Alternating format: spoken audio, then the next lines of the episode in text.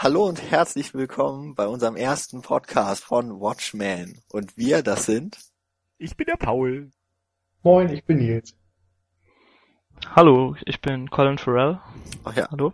Und, äh, Nee, ich bin der Daniel. genau, und äh, ich bin Jan. Ja Mensch, da sind wir vier Männer, Na, hi. einsamer Tour Hallo zusammen. in die Ungewissheit der Filme, quasi. Oh, Ja, das klingt ja, so Unser heutiges philosophisch. Thema vom Podcast natürlich Twilight. Ne? Natürlich. Und äh, Ungewissheit, Unwissen und sowas, das trifft ganz gut auf uns zu. Deswegen machen wir das Ganze ja hier. Äh, wir haben Seven Psychos gesehen. Da vor euch. Uh, Bah. ja, vor euch allen, weil wir in einer so tollen Stadt leben. Äh, kann man ja verraten. So, die meisten Ja, zumindest du. sind in Das Mainz. hört sich sowieso keiner hier an, der uns stalken würde. Ja, warum sollte ich Wahrscheinlich. Jetzt sowieso ich nicht will mehr. das auch. Also Wir haben jetzt eh alles verraten. Dass wir Kommilitonen sind. Ja, äh, warum machen wir einen Filmpodcast? Paul, warum machen ausgerechnet wir einen Filmpodcast? Weil wir unglaublich kluge Menschen sind und unser Wissen der Allgemeinheit mitteilen wollen. Und ähm, ja, ich denke, das trifft es ganz gut. Du meinst unser gefährliches Halbwissen, das wir mittlerweile Was jetzt gefährliches haben. Halbwissen, das brauchst du den Leuten noch nicht verraten. Daran ist Nein, also ich bin hier tatsächlich auf IMDb komplett ausgerüstet und weiß äh, zum Beispiel, dass äh, Mark Donovan in einem Film mitgespielt hat, den wir gleich besprechen werden. Wahnsinn. Wow. Aber Ja, IMDb ist ja schon, das ist ja schon geballtes Wissen. Ich meine, das beste Halbwissen gibt's ja auf Wikipedia, wie wir alle wissen.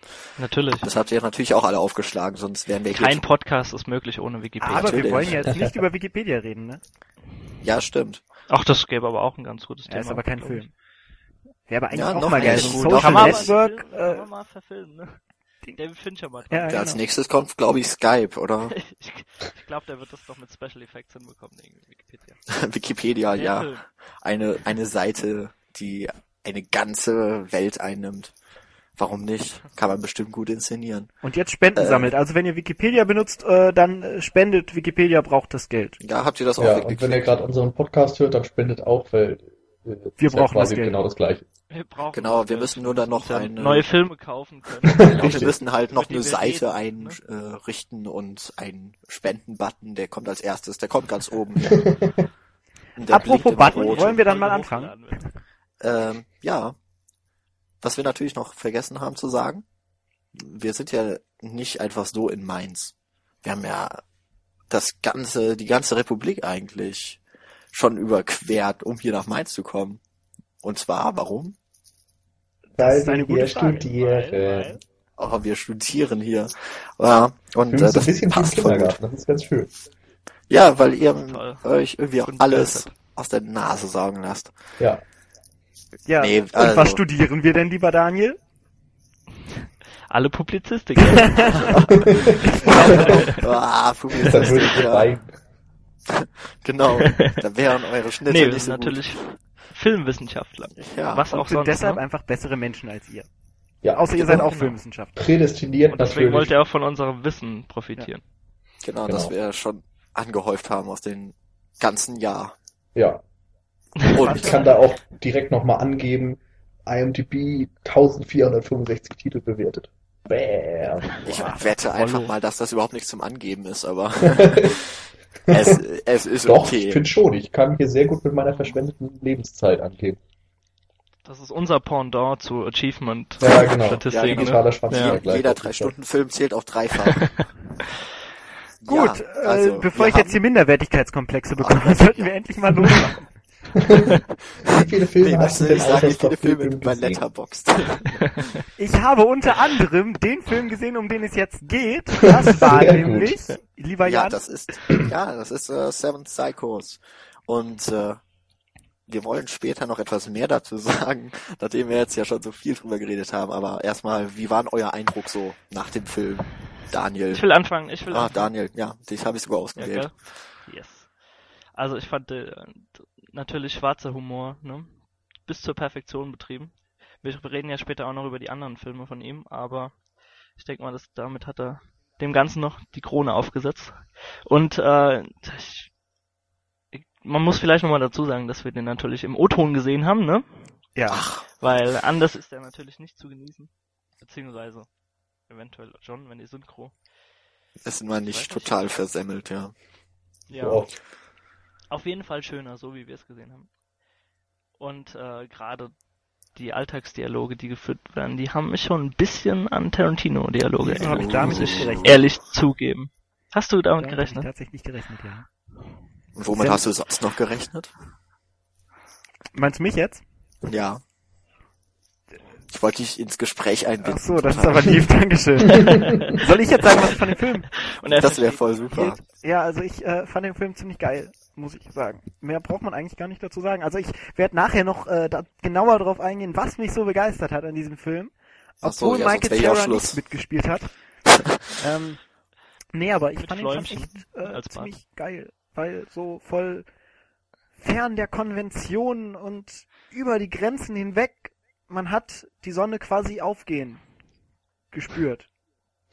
Gespürt. Ja. Spür die Ja, also ich Sonne fand ihn echt geil. Also ich habe ihn gesehen und äh, meiner Meinung nach einer der besten Filme, der dieses Jahr rausgekommen ist, die ich gesehen habe. Das ist eine Ansage. Da lehne ich mich ganz weit aus dem Fenster, ja. aber das ist vielleicht, Ja. vielleicht Hast du auch mehr ein Platz? Kinojahr gewesen. Das stimmt, dem würde ich aber auch zustimmen. Ja. Also, ich habe schon überlegt, wann ich zuletzt aus dem Kino gegangen bin und so ein positives Gefühl hatte. Und im Grunde war das nach Moonrise Kingdom im Mai, glaube ich. Und Ja. das ist im Was Grunde auch in die gleiche neben Seven Cycles für mich Film hier. so die beste Kinokomödie des Jahres vermutlich. Starbuck vielleicht noch, den Ja. ich auch sehr gut. Aber ja, sehr, sehr empfehlenswert auf jeden Fall. Das würde ich auch sagen. Äh, der Film ist übrigens äh, am Donnerstag dann im Kino ab dem ab Nikolaus. Ein wunderbarer Tag für den Ach, Film. guck mal, oder? wir sind total früh noch. Oh, Ja, mal gucken, wann der. Podcast dann überhaupt auch hochgeladen wird. Nikolaus ist Ob das dann immer noch aktuell ist. übrigens der Ähm, 6.12. Also, Also, also, wenn das ihr es nach dem richtig. Das- 6.12. Äh, anschaut, dann ist der jetzt schon in den Kinos. ja, wenn, wenn ihr de, den Podcast hört und es ist irgendwie schon ein DVD-Release gewesen, dann haben wir irgendwas falsch Dann haben wir ein bisschen lang gebraucht, ja. Nee, aber, Aber ganz im Ernst, wenn es jetzt so sein sollte, dann kauft euch die fucking DVD. Auf jeden Fall. Da ist auf jeden Fall auch die englische Tonspur drauf. Oder am besten die Blu-ray. Wenn es nicht schon was Neues gibt. 40, 4K oder so. Egal. Ja, äh, ich fand den Film auch ziemlich gut. Ich muss schon, äh, ich war auch lange am überlegen, wann ich das letzte Mal so viel gelacht habe. Also im Kino, glaube ich, war das Ich auch mal Moonrise Kingdom. gelacht, das war super. Also Ja. Moonrise Kingdom war ja aber komplett anders, Ja. auch vom Humor her. Äh, auf jeden Hast du den im Originalton gesehen? Moonrise Kingdom? ähm, Boah, ich glaube nicht. Ich weiß es nicht mehr, schon was länger her. Aber der war auf jeden Fall auch auf Deutsch ziemlich gut. Ähm, ja, gut, dann es gab ja dieses Jahr noch ziemlich beste Freunde, den mögen ziemlich viele. Ich weiß, dass du ihn nicht magst. Ja, doch schon, aber nicht nicht so gehört? sehr. Aber er war auch witzig. Und ich glaube, so äh, gute Kinokomödien gab es dieses Jahr reichlich und der spielt ganz oben mit. Das kann man schon mal Ja. sagen. Er ist halt auch, Äh, wir können natürlich ab jetzt auch unsere Fazits einfach nicht mehr sagen und einfach sagen, wie viele Punkte wir auf IMDb und Co. gegeben Ja, das Ja, machen wir aber später. Punkte, das ist doch alles Schall und Rauch. Ja. Ja, ja aber wir Meinung. machen es dann am Ende trotzdem. Oder Sterne, wie ihr es nennen wollt. Aber ähm, gut, äh, Deshalb haben wir uns den ja auch quasi jetzt ausgewählt, weil wir doch da auch äh, schön drüber sprechen können und den auch alle relativ positiv empfunden haben. Ja, es wäre auch toll gewesen, wenn jemand den nicht so toll gefunden hätte. So zur Diskussion und Bashing und sowas. Kann ich ja übernehmen. Nee, also ich fand Seven Psychos Ja. Psychos echt scheiße. Ah, da ist Paul 2, das ist unser fünftes Mitglied hier. Ähm, Ja, nee, wurde der übrigens äh, von Martin McDonald. Das haben wir noch gar nicht gesagt, ne? ah, ich Nee, glaube haben wir nicht, in der Tat aber nicht gesagt, Martin McDonald oder so. oder ich. McDonagh, Das musst du Erich mit aussprechen. Aber nicht McDonald, das sollte man Versuch dein Glück. ver ver verwechseln. Also ein bisschen Martin. McDonagh. Ähm, Genau. wir wir versuchen einfach gar nicht den Namen richtig oder falsch auszusprechen. Äh, ist natürlich in Ire, merkt man ja schon am Mac. Oder? Ich ja. dachte, das wären immer die Schotten, die Ja. Mac heißen. Ja, aber die haben doch noch das A dabei. Ja, oder die Burgerverkäufer. Oder die Burger. Ja. Wie Mac genau. Moneysack in äh, Dagobert Duck und so. Ja, das war genau, auch ein Schotte. Ja. Äh, der, wusstet ihr eigentlich, dass der Martin McDonagh, ich gehe jetzt einfach mit dem, mit dieser Aussprache, äh, wusstet ihr, dass der auch Theaterstücke schreibt? Ja, da du es mir gesagt hast. Echt? Also ich wusste Hatte nicht. ich keine Nee, das Ahnung. wusste ich davon nicht. Ja, ich bin echt der Einzige, der auf Wikipedia ist. äh, ja, tatsächlich. Der Spricht das schon jetzt in den, für dich oder ja gegen den dich? Filminhalt. ich weiß nicht. Äh, ich hoffe einfach, dass das stimmt, was da steht. Ja, Aber äh, anscheinend schon, schön. schon 96 äh, ein Theaterstück äh, geschrieben, das in London und wohl Kennt auch auf dem Broadway lief. Wie heißt das? Äh, in der Lee, Lee Nane Trilogie. The Beauty Queen of Lee. Nane oder so. Komisch, also ist bestimmt auch irgendwie irisch oder sowas, kann man eh nicht aussprechen. Aber ich meine, ist alles nicht so schlimm wie Cersei Ronan. Habt ihr den Namen schon mal gelesen? Ja. Hätte ich auch nie so ausgesprochen, wenn ich es nicht mal gehört habe. Ja, also der hat schon Theaterstücke gemacht und sogar Hörspiele und sowas. Der ist also ja, multimedial, würde ich mal sagen. Der Wahnsinn. passt, der passt voll in unsere Zeit. Merkt man dem Mann aber auch in seinen Filmen an, muss ich jetzt mal ganz ehrlich sagen. Ja, auch sehr selbstreflektiv, können wir dann ja auch da später nochmal drauf. Ja, werden wir nochmal dazu Gehen Das auch, ja. Äh, und ich würde jetzt sagen, also man kennt den Mann wahrscheinlich von äh, Brügge sehen und sterben oder eben im Originaltitel In Brügge. Obwohl ich Brügge sehen und sterben einen super deutschen Titel finde. Ja, finde ich auch Also, sehr hm. schön, muss ich sagen. Ja, da streiten sich aber schon wieder die Ja. Ehrlich, Geister, ne? Also- ich weiß nicht. Also ich finde ihn auch super, aber ich find's einige wunderbar. gehört, Äh, die meinten, ich habe schon wieder vergessen, welche Stadt man eigentlich sieht und sterben soll, aber Wobei, wobei der, der. Titel fast schon ein bisschen zu spoilerartig, ne? Ist für den Film. Hm, ich weiß nicht, es ist ja, naja, der nimmt ja von eine, vornherein weg, um was es geht, oder? Ich weiß es Ich nicht. denke auch. Vor allem ist der im Titel, glaube ich, sogar mit einem Fragezeichen versehen. Okay. Ja. Apropos Spoiler, solltet ihr die Filme noch nicht gesehen haben, dann solltet ihr das tun, bevor ihr diesen Podcast äh, anhört oder wenn ihr keine keine keine Angst vor Spoilern habt, weil wir werden äh, hier hemmungslos spoilern und euch die Lust an dem Film näher. Spoiler-Schleuder genau, hoch und wir 10 nehmen euch nur die ich, Lust von den. Filmen. Am besten ihr hört uns überhaupt nicht weiter. Paul? Ja. Sowas sagen wir doch nicht. Nein, das, das meine ich Wir gar machen nicht. doch keine- Woll- wollte mich schon wieder zurücknehmen, dass ich das mit Lust am Film nehmen kann man eigentlich auch gar nicht. Nee, äh, äh, außerdem, wir könnten niemals spoilern. Also, ne, am Ende von Inception.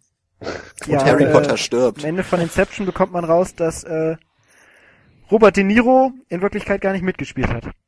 Echt nicht. Ja, Verdammt, das habe ich verpasst. Scheiße. Verdammt. Ey, warum hast du, ey, ich habe den Film schon so oft geguckt und jetzt sagst du mir sowas. Ist dir noch nie Muss ich noch aufgefallen? mal ne? gucken. ne? Jetzt muss ich ihn ganz anders sehen. Jetzt gefällt er mir. Das ist Okay, ein ähm, anderes also Thema. wir haben hier kurz in unserem Exzerpt stehen kurz Seven Psychos Meinung. Das war doch relativ kurz. Ah, das haben wir doch. Schön gemacht. Ja. Ja, ja, er, st- er steht ja später nochmal drin, sogar mit Originaltitel dann. Ja, eben. Deshalb sollten wir jetzt äh, voranschreiten mit großen Ja, Schritten. okay. Ähm, also Martin McDonagh, Brügge sehen und sterben, wie gesagt, den kennt man eigentlich. Und es hat mich echt überrascht. Äh, Seven Psychos ist erst sein zweiter Langspielfilm. Da hat Ja, er sich ganz schön lange. Pause gelassen. Nach fünf Jahren. Fünf Jahre hat es gedauert. Und äh, nochmal vier Jahre vor Brügge sehen und sterben, 2004 also, hat er einen Kurzfilm gedreht. Six Shooter. Also sechs Äh, Sch Schüsser quasi. quasi ein Revolver. Ja. Der eine nicht unwichtige Rolle in diesem Film spielt. Äh, dafür hat er sogar einen Oscar bekommen. Ja, Krass, aber ich glaube, ich habe den Film nicht verstanden. Es ist eine schwarze Komödie. Äh, das zieht sich ja sowieso. Der Humor, das kann man Klar, sagen, ist ein Stilmittel. Schlechthin. Auf jeden Fall. Ja, also ich finde, man, man merkt auf jeden Fall, dass es halt äh, von ihm und da, da lebt er ja auch schon. Äh, wollen wir jetzt schon direkt zu dem Film was sagen, oder? Ja, wir kommen jetzt zu Six Shooter, ja. Voll gute Überleitung. Also ich finde, direkt einsteigen, ich ja. finde, bei dem Du Film darfst. merkt man halt schon extrem, wie die Basis für für weitere Filme gelegt wurde, auch so personenkonstellationstechnisch und und äh, so aus, also die Ausarbeitung der Personen, die äh, sich in Brügge sehen und sterben und besonders in Seven Psychos wiederfindet, teilweise von Parallelen her. Fand ich schon, also auch, auch mit explodierenden Körperteilen unter ganzen Körpern wahlweise Ja, wie man's nimmt. Genau. und sowas. Also das, das denke ich, kann man schon echt krass sehen, wenn man Six, Six Shooters, Six Shooter, Entschuldigung, sich Genau. anschaut, sieht man Gut schon krass, wie das, äh, also ist schon eine krasse Basis gelegt. Jetzt habe ich, glaube ich, fünfmal krass gesagt in dem Film, äh, in dem Film, in dem Satz. Wie auch immer. Also das wollte ich jetzt eigentlich gerade mal loswerden. Äh, kurze Zwischenfrage. Wisst ihr, was da noch nominiert war für diesen Kurzfilm Oscar? Hm, Hast, Habe ich nicht nachgeschaut Moment, das davor. kann man jetzt direkt mal Oh. gerade nachschauen. genau, der Paul macht das mal Du kramst in deinem Leben. Ich, ich, ich gucke, ob ich mich erinnern kann. genau. das Internet vergisst ja nicht. Nee. Oder doch. Aber Aber, redet ihr äh, ruhig weiter. Ich, ich suche hier gerade mal. außerdem Brandon Gleason spielt schon mit. Oh ja. Habe ich mich übrigens sehr gewundert, dass er nicht auftaucht in Seven Psychos. Das wäre echt äh, schön gewesen, wenn er da auch noch wenigstens einen kurzen Auftritt. Vielleicht haben wir ihn ja genau. nicht Er gesehen. hätte ja am Anfang, weißt du, die Anfangsszene. Ja. Das wäre sehr lustig gewesen. Ähm, ja, Six Shooter, worum geht's eigentlich? Äh, Brandon Gleason spielt Donnelly, der, ein Mann im fortgeschrittenen Alter, der gerade den Tod seiner Frau verarbeiten muss. Und in einer Zugfahrt trifft er einen Jungen, der ja sehr offen, würde ich mal sagen, und etwas äh, unbescholten durchs Leben geht. Und äh, ja, er erfährt da etwas ganz Neues eigentlich aus für sein Leben durch diesen Jungen. Ich weiß nicht, ob das jetzt zu abstrakt war. Also ich fand es ein bisschen zu abstrakt, ja. Okay, also es ist wirklich ein sehr seltsamer Junge, der äh, sehr leicht abgelenkt wird. es gibt das, so eine die Szene wunderbare fand ich Szene. so super. Ich habe ich hab die mir vorhin im Zug angeschaut, als ich hierher gefahren bin. Ich habe Sehr so laut Platz, den. Film zu gucken. Six-Shooter im Zug geschaut. Ja, ne, das war, war voll intermedial quasi. Äh, Ja. Ich habe so laut losgelacht an dieser einen Stelle mit den Schafen. Das war so super. Oh, Sheep. Also zur Erklärung, ähm, er sitzt da im Zug und erklärt ihm gerade irgendwas. Ich weiß gar nicht mehr, was er ihm erklärt hat. Es ist, es, ich weiß es auch nicht. Und mitten im Satz bricht er ab, schaut nach draußen und sagt, oh, Sheep! Und Oh, das fahren halt an so einer Schafweide vorbei und das fand ich so super. Ah, stimmt, da kann ich mich auch noch dran erinnern, ja. Da musste ich sehr lachen. Weil der so, Ähm. so, in, und diesem, diesem, oh, ein Eichhörnchen. ja, Squirrel. Fand ich äh, super. Also fand ich echt super. Und wie er es Das ist rüberbringt oben, in der ja. Szene. Ja. High-Life-Action-Kunst. Actor-Kunst. Was vielleicht auch noch zu erwähnen ist, in diesem Zug, in dem Abteil sitzt auch noch ein äh, Paar, da, die haben gerade ihr Kind verloren. Ein Neugeborenes oder zumindest sehr junges Kind. Äh, also auch im Grunde alle in Trauer, die in dem Film vor äh, genau, wir haben vor allem halt auftauchen hier so. auch wieder trag sehr tragische Elemente, ne? Zieht Und, ja auch so und dann diesen Jungen. Äh, hast du schon Der- gesagt, dass der Junge selber auch seine Mutter verloren hat? Ja, nein, habe ich nicht gesagt, aber perfekt, ja, hat er. Also jeder, der quasi in diesem Zugabteil sitzt, hat in äh, naher Vergangenheit jemanden verloren, ne? So war das. Ja, aber sie gehen alle relativ unterschiedlich damit um. Ich Wir habe jetzt gerade übrigens mal nachgeschaut, Oh ja, wegen Oscars und so. Ähm, nominiert waren unter anderem ein deutscher Kurzfilm mit dem Titel Ausreißer von Ulrike Grote, aha, wenn ihr, wenn euch das was sagt. klar, Ul Die Ulrike sieht äh, auch ein bisschen so aus, wie sie äh, heißt. Oh ja. Hat äh, auch irgendwie Tatort äh, mitgespielt. Was hatten die noch gemacht? Moment, ich schau Ja, mal. nee, also wir wollen ja jetzt nicht zu ausschweifen. Nee, Nee, genau. Okay, dann äh, es kam noch ein Cashback aus, äh, das steht hier gar nicht, auch aus irgendeinem Land. Auf dem Cover ist eine Frau mit Brüsten zu sehen. Ja, Cashback Ich muss mal wurde auf jeden Fall weg. danach auch in einem Langspielfilm noch ähm, ja, neu verfilmt im Grunde. Die lange Our Version habe ich mir irgendwann mal angesehen, das ist ganz interessant. Okay, Also dann war noch wahrscheinlich schon ganz gute Konkurrenz. Ja. Our Time is Up von Rob Perlstein oder Perlstein oder wie man ihn auch immer aussprechen Hört mag. sich auch irgendwie so britischer Raum an. Ja. Oh. Soll aber auch Comedy äh, gewesen sein. Und der letzte, oh, das wird lustig, ähm, kommt aus Island. oh Gott. Und Ey, ja, der Film heißt sowas in die Richtung wie Sydasti Berrin. Ja. Ah, Ey, ich ja. Rünason. Jetzt wissen wir schon, warum er nicht gewonnen hat. Ja, das konnte keiner von der Academy anständig aussprechen. Ja, also so viele Schimpfworte im Titel, das geht ja nicht. Nee. Nee, fand ich auch echt krass. Haben die sich Ja, dabei okay. gedacht. Äh, man kann vielleicht noch, da, man kann auch vielleicht dazu sagen, dass er relativ lange geht, finde ich, für einen Kurzfilm, oder? Ja, eine halbe Stunde. Ja, ne? also, ja, knappe halbe Knappe Stunde. 27 Minuten oder so, ich weiß nicht Mhm. mehr. Ja, ich glaube, so ab einer halben Stunde, so bis Ja. 60, 70 Minuten, das sind dann so, hm, weiß nicht, heißen die dann mittellange Filme tatsächlich? Oh, das kann ich nicht sagen, Also, keine Ahnung. Äh, das ist eigentlich auf jeden Fall noch ein Kurzfilm.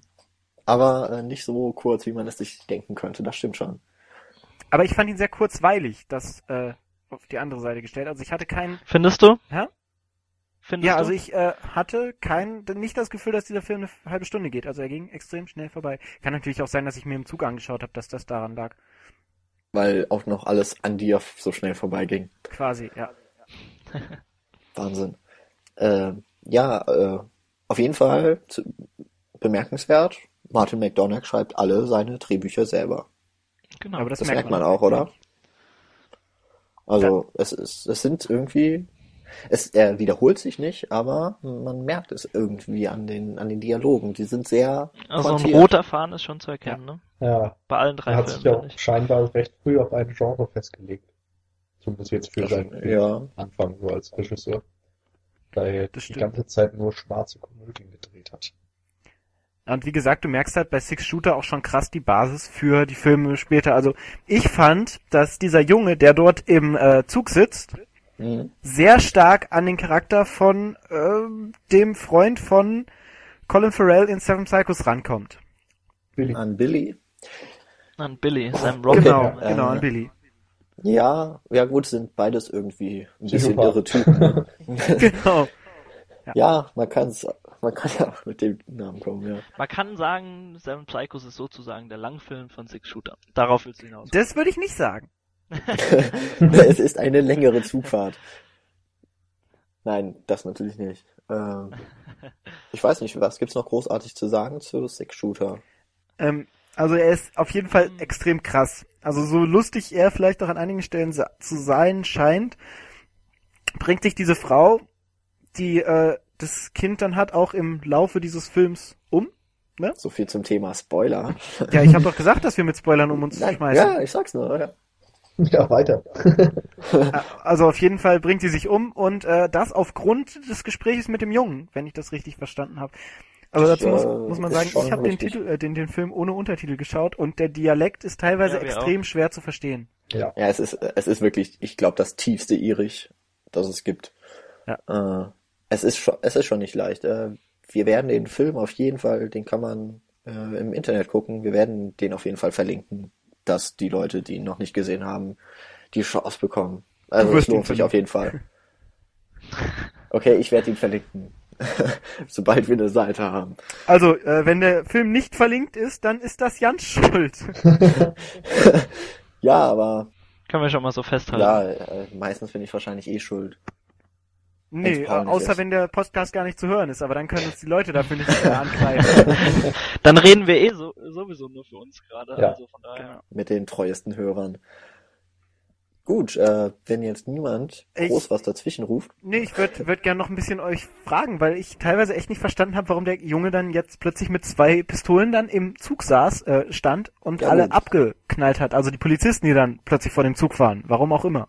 also man muss sagen, der Film hat ein, ja, es ist ein Plot-Twist, der tatsächlich vollkommen unerwartet eintritt. Ja.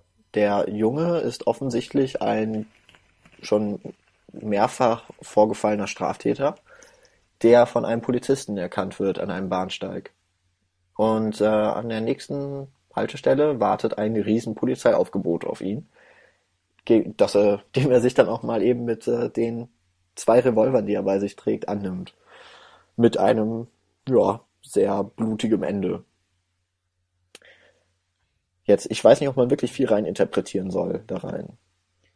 Ja, ich Oder hatte das? Ja, das in dem Fall auch das Gefühl, dass es nicht wirklich ausgearbeitet wird. Es ist eben eine nette Geschichte, der Humor ist sehr schön, ähm, die Tragik im Hintergrund von den Charakteren ist auch deutlich erkennbar, aber es ist eben keine so zusammenhängende Geschichte, wie ich das dann bei Seven Psychos letztendlich gesehen habe. Genau, also man kann ja mal festhalten, also die, die Elemente, gerade auch von den von den nächsten Filmen, von den nächsten beiden Filmen, die sind definitiv schon da angelegt. Aber gerade was du jetzt angesprochen hast, ist ein- eine ganz nette Geschichte. So dieses ganz nett. Wir haben ja hier quasi auch das Lager. Ich glaube, Nils, du und Paul, du fandest, ihr fandet ihn auch so ein bisschen Ja, so Also- Ja, ja, also ganz man kann nett. sich mal anschauen. Genau. Und Jan, du bist so ein bisschen das andere Lager. Ja, ich fand den ziemlich Also gut. bei dir hat der, der Humor gezündet, ne? Auf jeden Fall. Also ich hatte ihn ja auch schon jetzt, ich weiß nicht, zwei, drei Mal auf jeden Fall schon gesehen. Ja. Er, er verliert wenig an seinem Humor und an seiner Faszination für mich. Ah, mich hat er irgendwie nicht so Ich hatte nicht gecatcht. gepackt, nee. Ich weiß auch nicht. Genau, aber Mhm. ich, ich würde es zum Teil auch Vielleicht hat er mich auch irgendwann verloren dazwischen. Untertitel Ich weiß nicht. Genau, ja. Ja.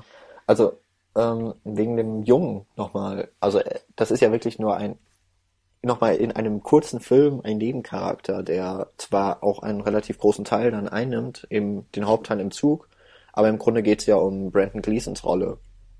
Und ich glaube, da wird ja, da wird auch da tatsächlich der Hauptaugenmerk draufgelegt. Ich glaube, also einer von den Revolvern, den nimmt er ja auch mit. Und ich habe fast das Gefühl, man brauchte irgendeinen Grund, warum ein Revolver auf einmal auftaucht. Und das musste nicht großartig erklärt werden und es wird auch überhaupt nicht erklärt vom Film, weil es einfach nicht notwendig ist. Und ich finde, es stört nicht, weil man sich von vornherein darauf einstellt, man guckt eine schwarze Komödie, da muss eigentlich auch nichts wirklich logisch sein. Ja, ja da hast du kann man so sehen. recht. Aber man kann letztendlich dann auch nicht so viel analysieren. Also, es ist eben ein netter Kurzfilm, es kann Leute sehr gut unterhalten, aber ja, hat nicht so viel Substanz letztendlich. Ob man das Aber dann erwarten möchte, ist die andere Frage. Ich meine, das liegt auch in der Natur der Dinge, dass eben Kurzfilm ist, ne? Genau. Das gehört halt auch dazu, aber ähm, jetzt so nochmal das Thema anschneiden, irgendwie Oscar verdient oder nicht, finde ich, können wir jetzt gar nicht so sagen. Na, wir haben ja die anderen Ja, nicht anderen gesehen. Nicht. Genau. Ich glaube, der isländische, der hätte uns total gepackt. Ja. Ohne Untertitel. Wäre bestimmt wieder irgendein zerstörtes Individuum gewesen, was sich wieder in Trauer. Ganz lustig, das ist ja eigentlich genau das, was auch in Six Shooter drin kommt und trotzdem hast du nicht das Gefühl, dass du einen scheiß Laune hast nach dem Film. Keine Ahnung. Ich, wie gesagt, ja, ich kenne, ich weiß Ja, überhaupt nichts von dem anderen Wenn Film. ich Ne? nach schwarzen Komödien schlechte Laune habe, dann hat der Film auch einiges falsch gemacht. Oder du hast keinen Humor. Ähm, also, man kann eindeutig erkennen, äh, was der Academy wahrscheinlich gefallen hat an dem Kurzfilm, damit Ja. sie eben diese Wahl getroffen haben. Also das, Jetzt könnte man ja auch die gewagte These aufstellen, dass dieser Oscar erst wirklich so der Grundstein war für die, für die weiteren Erfolge quasi. Äh, ja, ich Mag weiß sein. nicht. Äh, wann ist der rausgekommen, der Kurzfilm? 2004. 2004. 2000. Okay, ein Jahr, also nein. Vier Jahre vor Brügge sehen und Vier sterben. Jahre. Gut, dass ich nicht für mal rechnen kann. Hm. Wunderbar. Äh, ja, kann sein. Also, ich glaube schon. Also der Oscar hat ja gerade, also für viele Filmmacher ist das ja dann das Größte, wenn man einen Kurzfilm, allein wenn man nominiert wird. Ich glaube, da bekommen viele äh, alleine die Aufmerksamkeit, die sie sich wünschen und tatsächlich auch mal einen großen Film dann machen zu können.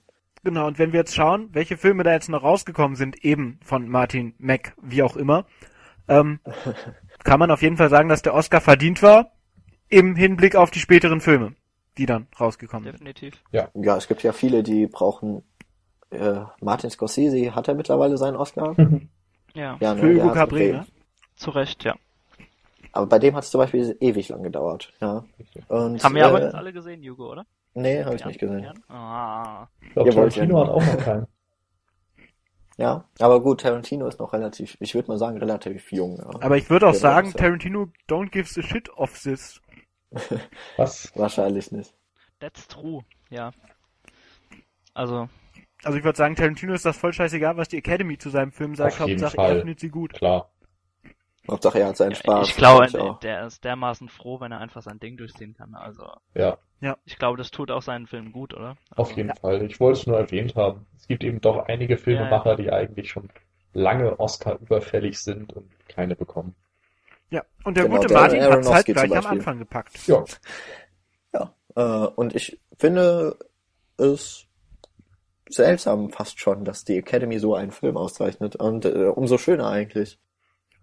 Du meinst eine Tragikomödie Ne, quasi? ne, es ist ja wirklich sehr viel mehr Komödie als Tragik. Es, das ist ja das Schöne. Normalerweise sind ja diese tragischen Stoffe sowas wie Benjamin Button, hat man immer gedacht, ja, der haben- die haben- wird ein Oscar. Die haben meistens keine Chance, also. Das ist, ja, obwohl, ja gut, sowas wie Forrest Gump. Geht vielleicht in eine ähnliche Richtung jetzt sogar wie Six Shooter, nur dass der Humor nicht ganz so Oh, schwarz ist. Oh, das würde ich jetzt gar nicht Aber aber auch sagen. diese, Ele Elemente, die aber diese Elemente mit also- Tragik und Komödie sind da genauso Ja, Forrest Gump ist ja doch ein Feel-Good-Movie im Grunde.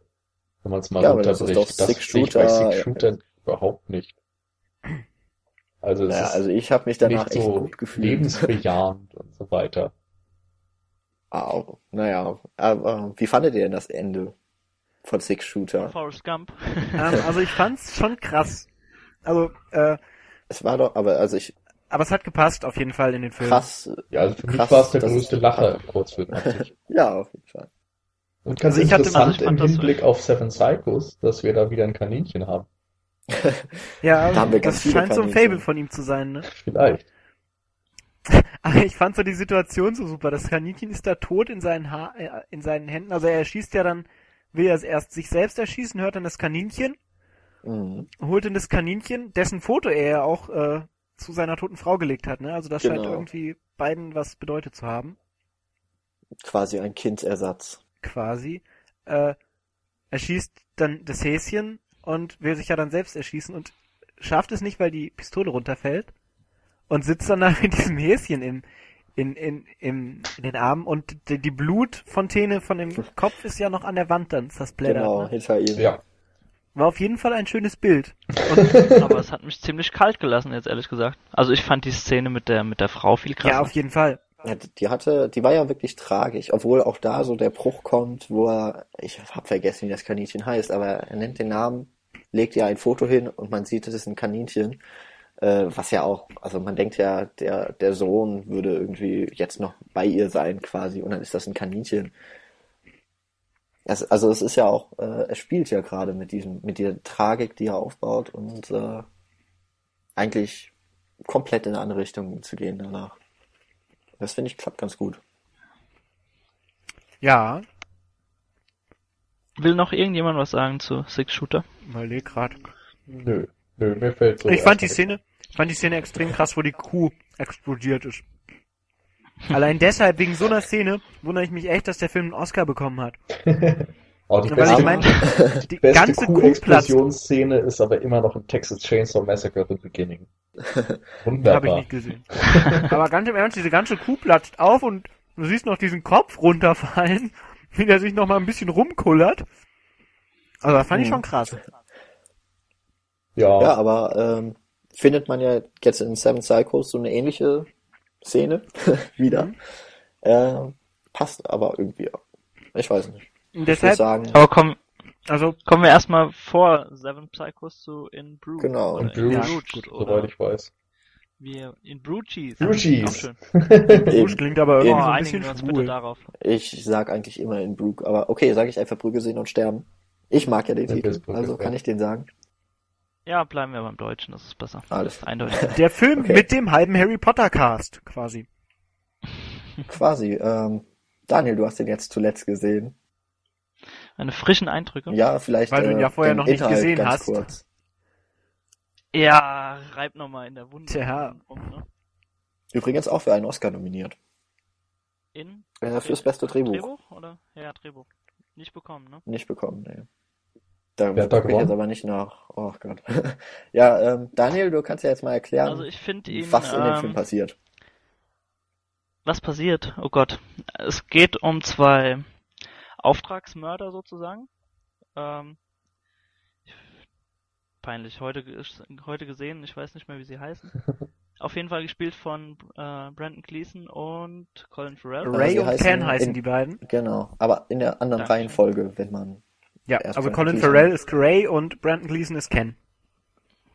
Genau, die quasi ähm, nach Brügge geschickt werden. Äh, es sieht äh, zu Beginn so aus, dass sie quasi ähm, nach Brügge geschickt werden, einfach mal um äh, aus dem Schussfeld äh, raus zu sein quasi. Es entwickelt sich dann noch noch ein bisschen anders, dass, äh, dass sie dort quasi einen Auftrag bekommen, aber äh, das kriegt man natürlich nicht am Anfang mit. Und äh, ja, die, dieses Element einfach, dass Brügge, Belgien, weit ab vom Schuss. Colin Farrell ist da nicht so zufrieden damit. Das lässt er auch in jeder Szene irgendwie durchblicken. Also keine Ahnung, wie oft er fucking Bruce oder so sagt im Film. Es ist sehr amüsant. Ich habe ihn übrigens dann doch noch im Originalton gesehen. Also Ich glaube, Fuck ist das hat einiges gerettet. Dann weißt du ja auch, wie man Brügge ausspricht. Auf Englisch. Ja, Bruce sagen sie, glaube ich. Ja, aber es sind ja auch Iren, ne? Also, ob die tatsächlich Ja. ein, Ja. Ach, die ein irren sich doch manchmal. Oh. da haben wir eine, Ah. äh, wo wir gerade eh aus dem Tritt sind. äh, Milk von Dustin Lance Black, das Drehbuch hat übrigens gewonnen. Ah. 2009 war sogar dann, also in den, bei den Oscars war es 2009. Okay. Mit nominiert waren noch Wall-E, Happy Go Lucky und Frozen River.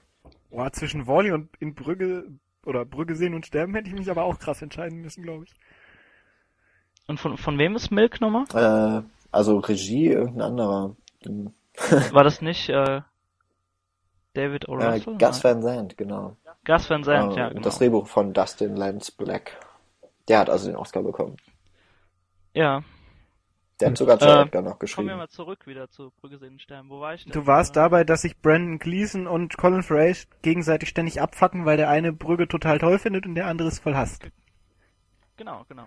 Äh, ja, das äußert sich äh, quasi immer in der Tatsache, dass Brandon Gleason einfach Sightseeing machen will und wirklich die Kultur kennenlernen will und äh, Colin Farrell ist, er, ist froh, wenn er wirklich auf seinem Hotelzimmer ist und äh, ist schon ziemlich abgefuckt, wenn er wenn er hört, dass es äh, zwei Wochen sind, die sie dort verbringen müssen. Mit einer im Übrigen in diesem Film sehr extrem schön dargestellten Stadt. Sehr schön in Szene gesetzt. das muss man dazu sagen, Ja. ja. also habe ich, ich mich echt verliebt in Brügge. hab wirklich Bock bekommen, da einfach mal hinzufahren, als ich den Es Film sind auch hab. oft äh, morgen, also morgendliche Aufnahmen, wenn der, wenn der Nebel irgendwie Ja. noch über den Hat so ein bisschen was äh, von Venedig hängt, auch teilweise, was sie so zeigen. super. Ne?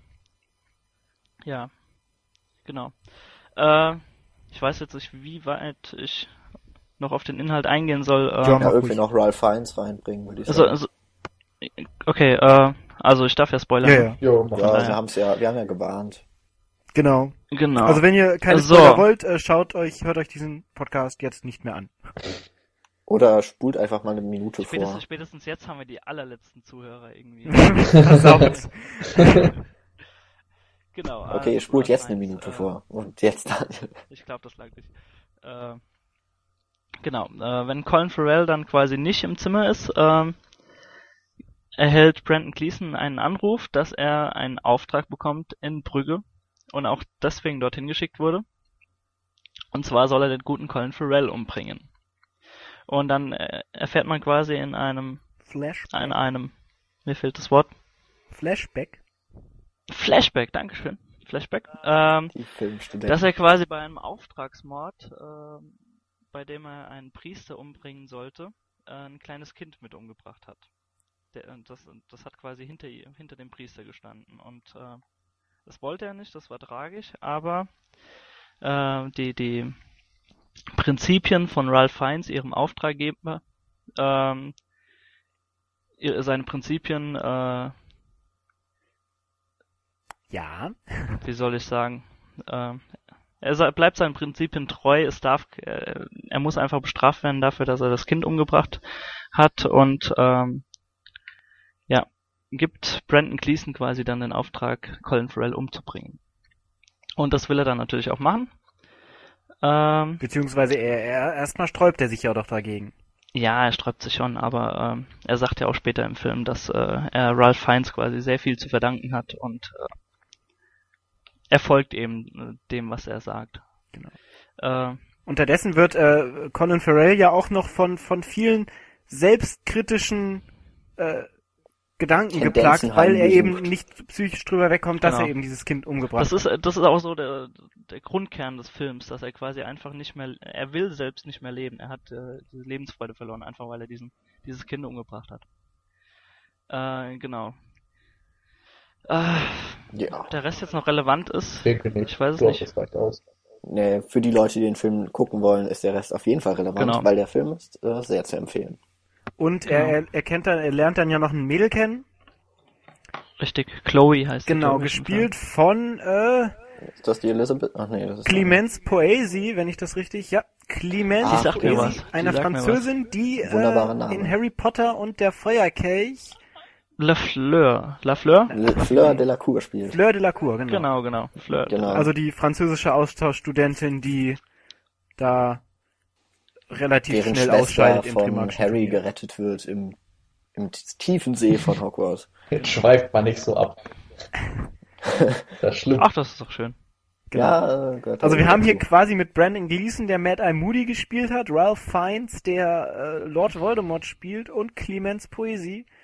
Da kommt wieder der Harry Potter Fanboy raus. Also, Lasst mich halt. Drei äh, Harry Potter Darsteller, die hier auch allesamt eine sehr gute Arbeit abliefern. Ja, allesamt besser als in Harry Potter auf jeden Fall. Hey komm, der Cast von Harry Potter war super geil. ja, der Cast, aber äh, Ja, das ist ein anderes Thema. Ja, Das ist ein ganz anderes jetzt Thema. schweift ihr wirklich ab. können wir gerne nächstes Mal acht Stunden drüber reden oder so. Aber auf jeden Fall der Cast von Brügge sehen und sterben ist wunderbar. Muss man so Ja, sagen. Colin Farrell macht da eine seiner besten Performances, finde ich. Eindeutig. Er ist ja gar nicht so beliebt, der Colin Farrell, aber ich glaube, da hat er sich echt viele Sympathiepunkte geholt. Also ich fand ihn Film. klasse in dem Film. Ja, auf Also jeden die, Fall. die Gesichtskomik, die er einfach drauf hat in dem Film, das ist überragend. Und, und dieses, dieses, auf der einen Seite eben dieses Abgefucktsein über Brügge, das Abgefucktsein über sich selbst, dieser Lebenswillen, der ihm abhanden kommt und so, das bringt er alles extrem geil Ja. rüber. Äh, was ich noch sagen wollte, ähm, also in dem Film ist es wieder so, dass es äh, so die tragischen Momente, finde ich, doch überwiegen, also gegenüber der. Komik Ja. des Films. Also ich habe am Ende Also eindeutig, auch, so, der, auch der Soundtrack ist darauf ausgelegt. Der Soundtrack, den fand ich auch so geil, immer wenn die morgens durch, durch Brügge gefahren sind. Kam mir dieses eine Klavierlied, war das, glaube ich, ne? Ja, unter anderem. Ich weiß nicht, habt ihr den noch präsent? Gar nicht. Wie, wie lange ist es denn her, dass ihr den geschaut Ja, habt? bei mir ist es Äh, schon also Muss ich jetzt nachgucken, zwei, drei Jahre bei mir? Ah, das geht ja Also Anderthalb Jahre. es muss 2008 gewesen sein, als der äh, Film in die Kinos kam und seitdem habe ich ihn nie wieder gesehen. Leider. Schön, dass ich ihn heute das erste Mal geschaut Ah, habe. Ne? ja. Ja, auf jeden Fall. Ich muss auch sagen, einer, ich präsent bin hat. bei diesem Film nicht so der Fanboy. Also ich fand ihn gut, ja, aber ich hatte einfach was anderes erwartet. So, ich bin mit der Erwartung daran gegangen, eine tiefschwarze Komödie zu sehen und habe das in Teilen zwar bekommen, aber wie du sagtest, die Dramatik überwiegte einfach und die Tragik des Geschehens.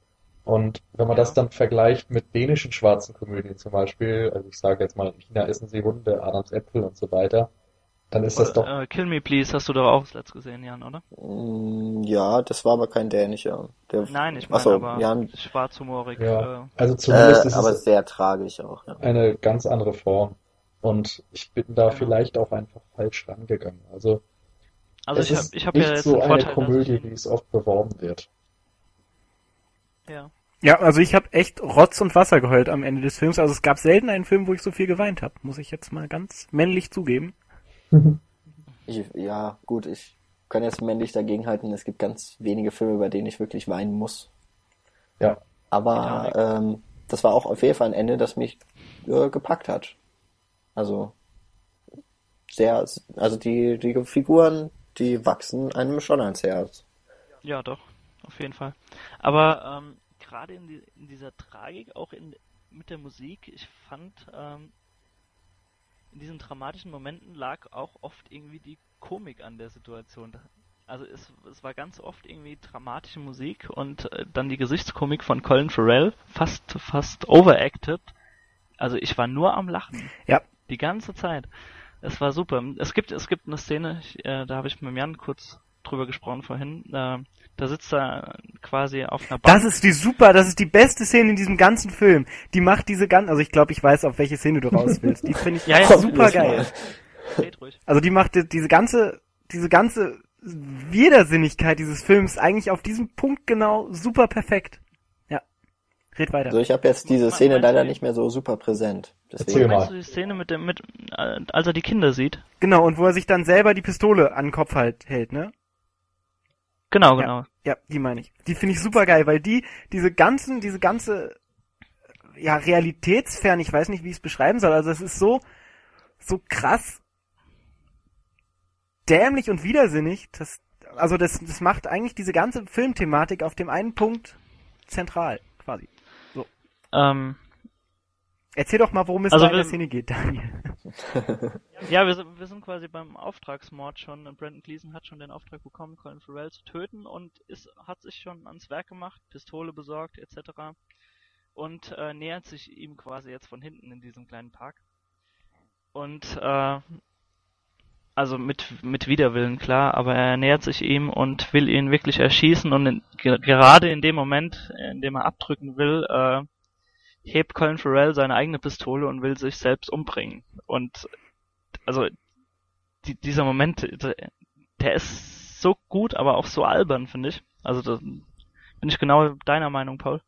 Äh, Brandon Gleason äh, schreit ja auch dazwischen quasi. Ja, hält ihn dann ab, sich selber umzubringen, Er hält- obwohl er genau. ihn gerade umbringen wollte. Also absurder geht's eigentlich nicht, ne? Ja. ich weiß auch nicht. Ja, ich, also ich finde, der Super Szene Humor auf jeden Fall. viel mehr als in den anderen Filmen von ähm, McDonagh ist es gar nicht so, dass der aus den Dialogen entsteht, sondern wirklich aus der Chemie der beiden Hauptdarsteller. Ja, genau. Ja. Weil, weil die so grundverschiedene Charaktere einfach darstellen und allein durch, durch die, ich nenne es jetzt mal natürlichen Widerstände, auf die sie immer wieder treffen, wenn sie aneinander geraten, obwohl sie sich äh, ja total mögen, ähm, das, das macht den besonderen Reiz aus. Ja. Was eben gerade bei dem Sightseeing, was ja auch für äh, ein, ja, ein Auftragsmörder, glaube ich nicht, das Normalste der Welt ist, findet er seinen Riesenspaß äh, Spaß dran, der Brandon Gleason. Und äh, Colin Farrell ist ja immer wieder das kleine Kind, das gerade aus dem, gerade aufgestanden ist, möchte jetzt, keine Ahnung, am liebsten wird es jetzt zu Hause sitzen und ähm, mit den Freunden zu Hause spielen, aber muss jetzt mit dem, mit den Eltern eigentlich äh, sich Gemälde angucken und hat überhaupt keine Lust drauf. Kennt ihr, kennt ihr seine Haltung auf dem Filmcover? Ja, Wie er, wie er seine Jacke so vor sich Ja. zieht? Also und, und die Waffe. Wisst ihr, was ich meine? Ja. Genau, und äh, das zieht, das Bild zieht sich also wirklich durch den ganzen Film. Ja. Also mit dem Eis, da hat er ja sogar noch ein Eis in der Hand, ne? ja, genau. Du, auf dem Filmcover Ja. jetzt, genau. Ja. Ja, oder ein Milkshake. Nee, ist ein Eis, meine Ja, ich. ist ein Eis, ja. Ja, ist ein Eis. Äh, ich wollte noch mal ganz kurz darauf zu sprechen kommen mit dem, äh, mit der Tragik, dass ich gerade deswegen manchmal so dermaßen losbrüllen musste vor Lachen. Ähm, ich habe mit Jan noch mal über eine andere Szene vorhin geredet. Da sitzt er wirklich auf einer Bank auf äh, quasi an so einem Platz und sieht dann zwei Kinder an, an der Hand ihrer Eltern. Und äh, ich glaube, da kommt dann auch der Flashback mit dem äh, mit dem Kind, das er getötet Okay. hat. Kann jetzt sein, dass es auch woanders ist, ist egal. Auf jeden Fall ähm, setzt er wieder unsere typisch dramatische Musik vom Film ein und er setzt wieder sein, seine Gesichtskomik ein und äh, schaut da nach rechts und dann äh, schaut ihn so ein Hund an. Kennt, wisst, wisst ihr noch was von der Nee, Szene? die Szene kann ich mich echt nicht mehr erinnern. Ich jetzt leider auch Und dieser, dieser Hund ist einfach so abnormal hässlich. So dermaßen hässlich und er ist auch tot, also er ist total äh, down gerade, Colin Farrell, und ist aber dann gleichzeitig so angewidert von dem Hund und diese Gesichtskomik von ihm. Ich musste so losbrüllen in der Szene. Also eigentlich ja nicht zum Lachen. Gerade der Flashback davor, aber es ging einfach nicht anders. Und gerade das ist, finde ich, so ein bisschen die Stärke von dem Film.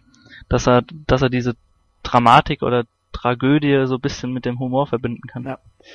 Ja, und auch, wie gesagt, Colin Farrell hat da eine Seite von sich entdeckt, die ihm mehr sitzt als diese ganzen komischen anderen Filme. Also ich habe mir jetzt neulich Total Recall mit ihm angeschaut. Den habe ich noch nicht gesehen. Im, äh, ist das ein gutes Remake, nee, oder? gar nicht. Also ich fand, ich, Nein. ich habe das Original ehrlich gesagt noch nicht gesehen. Ja. Aber ich kann mir Nicht vorstellen, schlimm. dass es mit Schwarzenegger in der Hauptrolle halt einfach viel besser klappt als mit Colin Farrell, weil Colin Farrell eben eher dieser zweifelnde, selbst ironische äh, Mensch ist, den er eben in den ganzen äh, Martin McDonagh Film äh, spielt, Jetzt haben wir als, bald alles durch. als eben dieser super Imber, ich hau alle weg hält, den er in Total Recall ja irgendwie darstellt. Ja, seine, seine Rollenwahl ist auch irgendwie seltsam. Er hat ja ähm, auch in Daredevil den Bösewicht gespielt. Wir Bullseye. haben dann. Alexander hat er, glaube ich, gespielt. Ja, also äh, es scheint ihm schwer zu fallen, die Rollen tatsächlich O- zu finden. Oder er will sich überall mal ausprobieren. Das kann natürlich auch sein. Ja gut, dann äh, bleibt es meistens beim Probieren, glaube ich, ne? Aber äh, Ja. auf jeden Fall diese, diese Rollen, wo er Komödie und Tragik immer wieder in einer Szene verbinden muss, die, die scheinen ihm mit dem richtigen Drehbuch, dem richtigen Regisseur zugelegen. Also, Äh, ja. nee. Red. Ja, ja, nee. Red du. Ich, ich wollte jetzt nochmal auf die, die Schlussszene eingehen bei In Brutes, aber Mhm. ihr, habt die wahrscheinlich alle nicht mehr parat. Das ne? ist da, wo er an der Tra mit der Trage rumgetragen wird, ne? Genau, Ja. genau. Das, das ist quasi dann nur noch ein Monolog von ihm. Oder gedanklicher Monolog. Ähm, und es geht ja quasi in dem ganzen Film darum, äh, auch der Filmtitel, der deutsche, Brücke sehen und sterben, Fragezeichen. Äh, ist, glaube ich, ein Fragezeichen im Ja, ja. genau. ähm, zielt ja darauf ab, dass er keinen Lebenswillen mehr hat und er will einfach nur sterben die ganze Zeit und äh, macht sich so große Vorwürfe wegen dem Kind. Und ähm, ganz am Schluss, ähm, man, man kriegt ja, er wird in den Krankenwagen gehievt und man kriegt nicht mehr mit, ob er es überlebt oder ob er es nicht mehr überlebt. Ja, stimmt, ja. Und, und, und man ärgert sich eigentlich, dass man das nicht mehr mitbekommt. Aber ich habe so zehn Minuten später nach dem Film dran gedacht, äh, dass es darum ja eigentlich gar nicht ging. Weil wenn man ihm mal im Monolog zuhört, da sagt er dann das letzte, glaube was er sagt. Und, und ich hoffe, dass ich nicht sterbe. Und das wiederholt er nochmal irgendwie. Ja. Also, dass, dass sich das quasi umkehrt. Ja, vor allen Dingen, äh, Also, dass er seinen Lebenswillen wieder War das nicht hat. sogar, ähm, dass er nicht in Brügge sterben will? War das da nicht Genau, so ich glaube, da- genau. Dass er, das, dass glaub Brügge ich. nicht das ist, Not was er als in letztes sehen will. Brooke oder so. Ja. Was ja auch komischerweise Also er genau das ist, was, äh, was, ach Gott, äh, Ralph Fiennes ja unbedingt will, dass er quasi äh, Colin Farrell nochmal eine super schöne Stadt zum Abschluss geben will. Also Mhm. er hat sie ja absichtlich nach Brügge geschickt, damit äh, Colin Farrell auch nochmal eine schöne Stadt hat, die er sehen kann, bevor er stirbt, Ja, eben von Brandon Gleason er gerichtet wird. Ja, nicht so wirklich, ne? Hä? warum, warum Brücke, sagt er sich auch die ganze Zeit. Genau. Er wäre lieber äh, dann auf die Bahamas oder so, oder Und- irgendwie so. Ralph Fiennes ist ja selber auch ein unglaublicher Freund von dieser Stadt und kommt auch damit gar nicht klar, dass, dass äh, Colin Farrell das super scheiße findet da. und beleidigt ja, glaube ich, auch Brandon Gleason und fragt ihn, hey, er findet doch äh, Brügge super. Und er so, ja, ja, findet Brügge super. Gut, weil Brügge ist eine fucking gute Stadt. Irgendwie sowas war das da. Ja.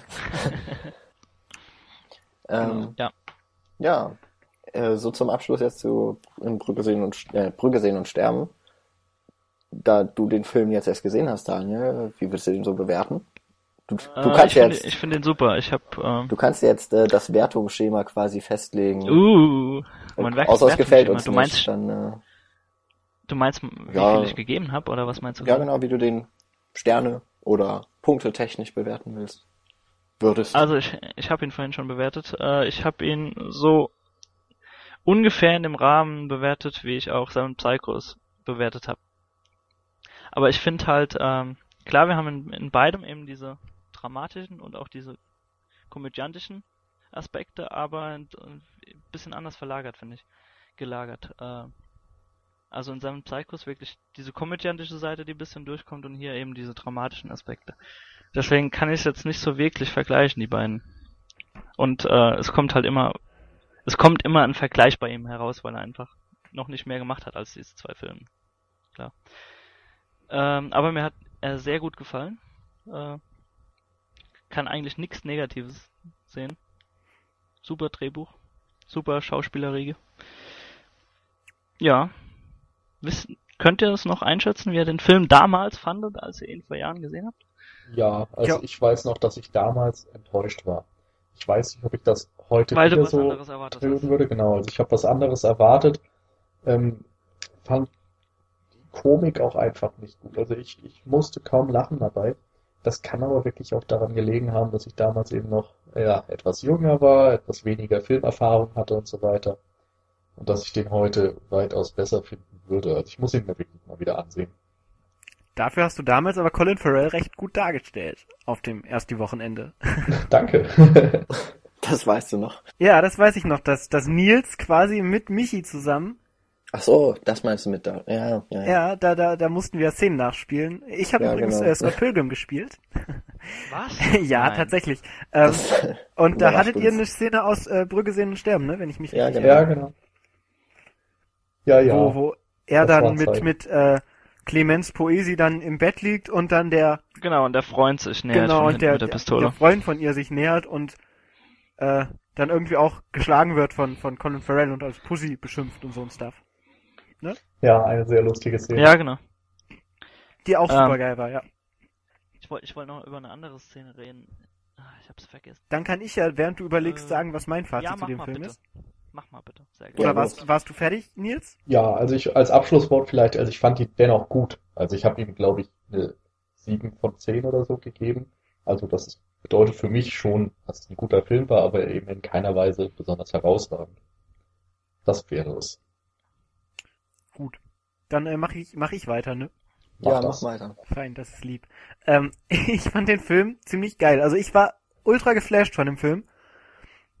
Es ist, also es gibt wenig Filme, die ich wirklich gucke und die ich danach noch auf mich wirken lassen möchte, weil sie eben so krass waren. Und bei Brügge sehen und sterben war das einer der wenigen Filme, wo ich so krass viele Emotionen auf einmal durchwandert habe. Also ich habe an der einen Stelle am Ende halt wirklich geheult wie wie ein Schlosshund, als ähm, So ein bisschen wie bei, wie bei Scott Pilgrim, ne? nee, weiß Gott, Pilgrim heul ich nie. Nein, tatsächlich nicht. Nur vor Freude. Ja, genau. genau. Weil er so schön ist. Michael. Cera Ja. wieder irgendwen kaputt haut. Nee, ähm, also ich habe wirklich selten, vielleicht bei König der Löwen noch, dass ich wirklich so viel Freude und äh, Trauer in einem Film empfinden kann. Also die letzte Szene, die du angesprochen hast, wo die Trage dann da, wo er dann auf der Trage rumgetragen Ja. wird und äh, darf man verraten, was mit Brandon Gleason passiert oder? Klar, mach. Und wir Also- spoilern ja sowieso. Gut, also Also- Brandon Gleason bringt sich dann halt selber um im Laufe des finalen äh, Abschnitts. Weißt, weißt du noch warum? Ich weiß nicht mehr genau warum. Weil ansonsten sage ich mal. Ja, sag du's mal. Ähm, also er will quasi, ähm, er befindet sich quasi auf einem Glockenturm oder auf einem Kirchenturm mit Ralph Fiennes. Und äh, Ralph Fiennes findet dann aber raus, also er ist ja nach Brügge gefahren, um beide umzubringen. Colin Farrell eben einfach aufgrund der Tatsache, dass er das Kind getötet hat und Brandon Gleason, weil er seinen Auftrag nicht ausgeführt Mhm, hat. Genau. Und erfährt dann quasi, dass sich da unten anscheinend bei an dem Glockenturm oder Kirchenturm, was auch immer, äh, gerade Colin Farrell mit seiner neuen Ische. Ische aus Brügge äh, befindet und äh, will ihn oder also will Colin Farrell dann warnen sozusagen und schleppt sich dann also er wurde schon er wurde in den Hals geschossen Mhm, genau. schleppt sich dann die Stufen quasi nach oben und äh, möchte dann vom Kirchenturm aus Ralph Fiennes erschießen, aber es ist komplett neblig in Brügge. Und äh, Konsequenz daraus, die er zieht, äh, ist eben, dass ich, ich glaube, er schmeißt noch irgendwie Münzgeld runter Mhm, oder so, Genau. Daran kann ich damit, damit die. Leute eben aus dem Weg gehen so ein bisschen und äh, stürzt sich dann sozusagen in den Tod. Damit Die Szene kann man übrigens auch im Trailer sehen. Also man hat dann ja quasi aus seiner Ego-Perspektive, aus seinem Point of View, wie der Boden immer näher kommt. Die Szene ist auch kurz im Trailer zu sehen, meine ich. Das ist gar kein Spoiler. Verdammt. Und an die Szene fand ich Aber halt so super krass. Aber holla die Waldfee, oder? Äh, Also das war also wirklich wie er da unten aufklatscht, äh, das, Das wird schon zelebriert, das weiß ich noch. Vor allen Ja. Dingen, weil, weil das halt die Person ist, die einem am nächsten, weil das auch so eine Vaterrolle ist von Colin Farrell, der ihn ja dann auch schützen will und so. Ihr habt's ja vorhin schon gesagt, der Vater, der eigentlich mit seinem Sohn durch Brügge geht und ihm die Schönheit von der Stadt zeigen will. Ja. Und äh, das ist also die Person, die einem wirklich am meisten ins Herz wächst. Und dann bringt er sich einfach mal um, indem er von diesem Glockenturm runterfällt. Also ich, man will's ja bis zum letzten Moment nicht, nicht wahrhaben. Und da fängt's halt an mit diesem krassen Kloß im Hals, der sich dann bis zum Ende dann äh, weiterentwickelt. Obwohl du halt vorher so krass gelacht hast bei, bei, bei der Szene mit der, mit der Parkbank zum Beispiel, wo Colin Farrell sich selber Genau. umbringen will und irgendeiner davon abhält und so. Und am Ende habe ich wirklich den ganzen Abspann, das ist auch so ein Film, wo ich den Abspann komplett bis zum Ende gerne geschaut habe, weil die Musik dann noch mit so... offenen Augen. Also, ich habe vorhin mit offenen Augen quasi beim Abspann gesessen und hab noch ein bisschen über den Film nachgedacht. Genau, und, und die, die Musik, die in dem Abspann kommt, die passt dann auch halt super schön in die Ja. Atmosphäre rein, wenn ich mich richtig erinnere. Und Was hab halt bis zum... E ich weiß es gar nicht mehr, frag mich nicht. Das weiß ich ja nicht mehr, und ich habe vor ein paar Stunden gesehen. Auf jeden Fall habe ich fast bis zum Ende dieses Abspanns noch geheult, wegen dem Ende, und äh, saß auch dann noch fünf Minuten vor dem Bildschirm, ohne irgendwas zu machen und habe einfach erstmal den Film auf mich wirken lassen. Und äh, das habe ich wirklich bei extrem wenigen Filmen. Also ich habe den jetzt, äh, um das mal zu sagen, neun von zehn Punkten auf IMDb gegeben. Brügge. Ihn aber auch als einen meiner absoluten Lieblingsfilme gekennzeichnet, wenn ich das richtig im Kopf habe. Nicht so schlecht. Nee, also ich war echt begeistert von dem Film. Ich war super geflasht. Ja, Ja, 9 von 10 ist auf jeden Fall ein Statement. Das ist schon was. Ja, bei mir liegt es tatsächlich ziemlich genau viereinhalb Jahre jetzt zurück, dass ich den Film gesehen habe. Ähm, aber irgendwie doch so ein paar Erinnerungen, jetzt auch, dass wir drüber gesprochen haben, kommen doch zurück. Das spricht schon mal für den Film. Ich weiß auf jeden Fall, dass ich äh, seit 2008 äh, nach Brügge will. Irgendwann mal. Oh ja, Und lass da mal alle von mir- hinfahren. ja, Dann drehen wir einen coolen Film da. Genau, dann drehen wir Brücke sehen und leben oder so. Äh, fand ich auf jeden Fall super, vor allem auch Colin Farrell, den ich öfter so auch, auch spielen sehen würde. Irgendwie. Ja, super gern. Super gerne. Ähm, ja, äh, auf jeden Fall. Ich hatte damals die DVD, ich glaube, nur ausgeliehen. Und äh, da gibt's ein Feature, habe ich gesehen, das heißt Fucking Brooke. Oder Bruges.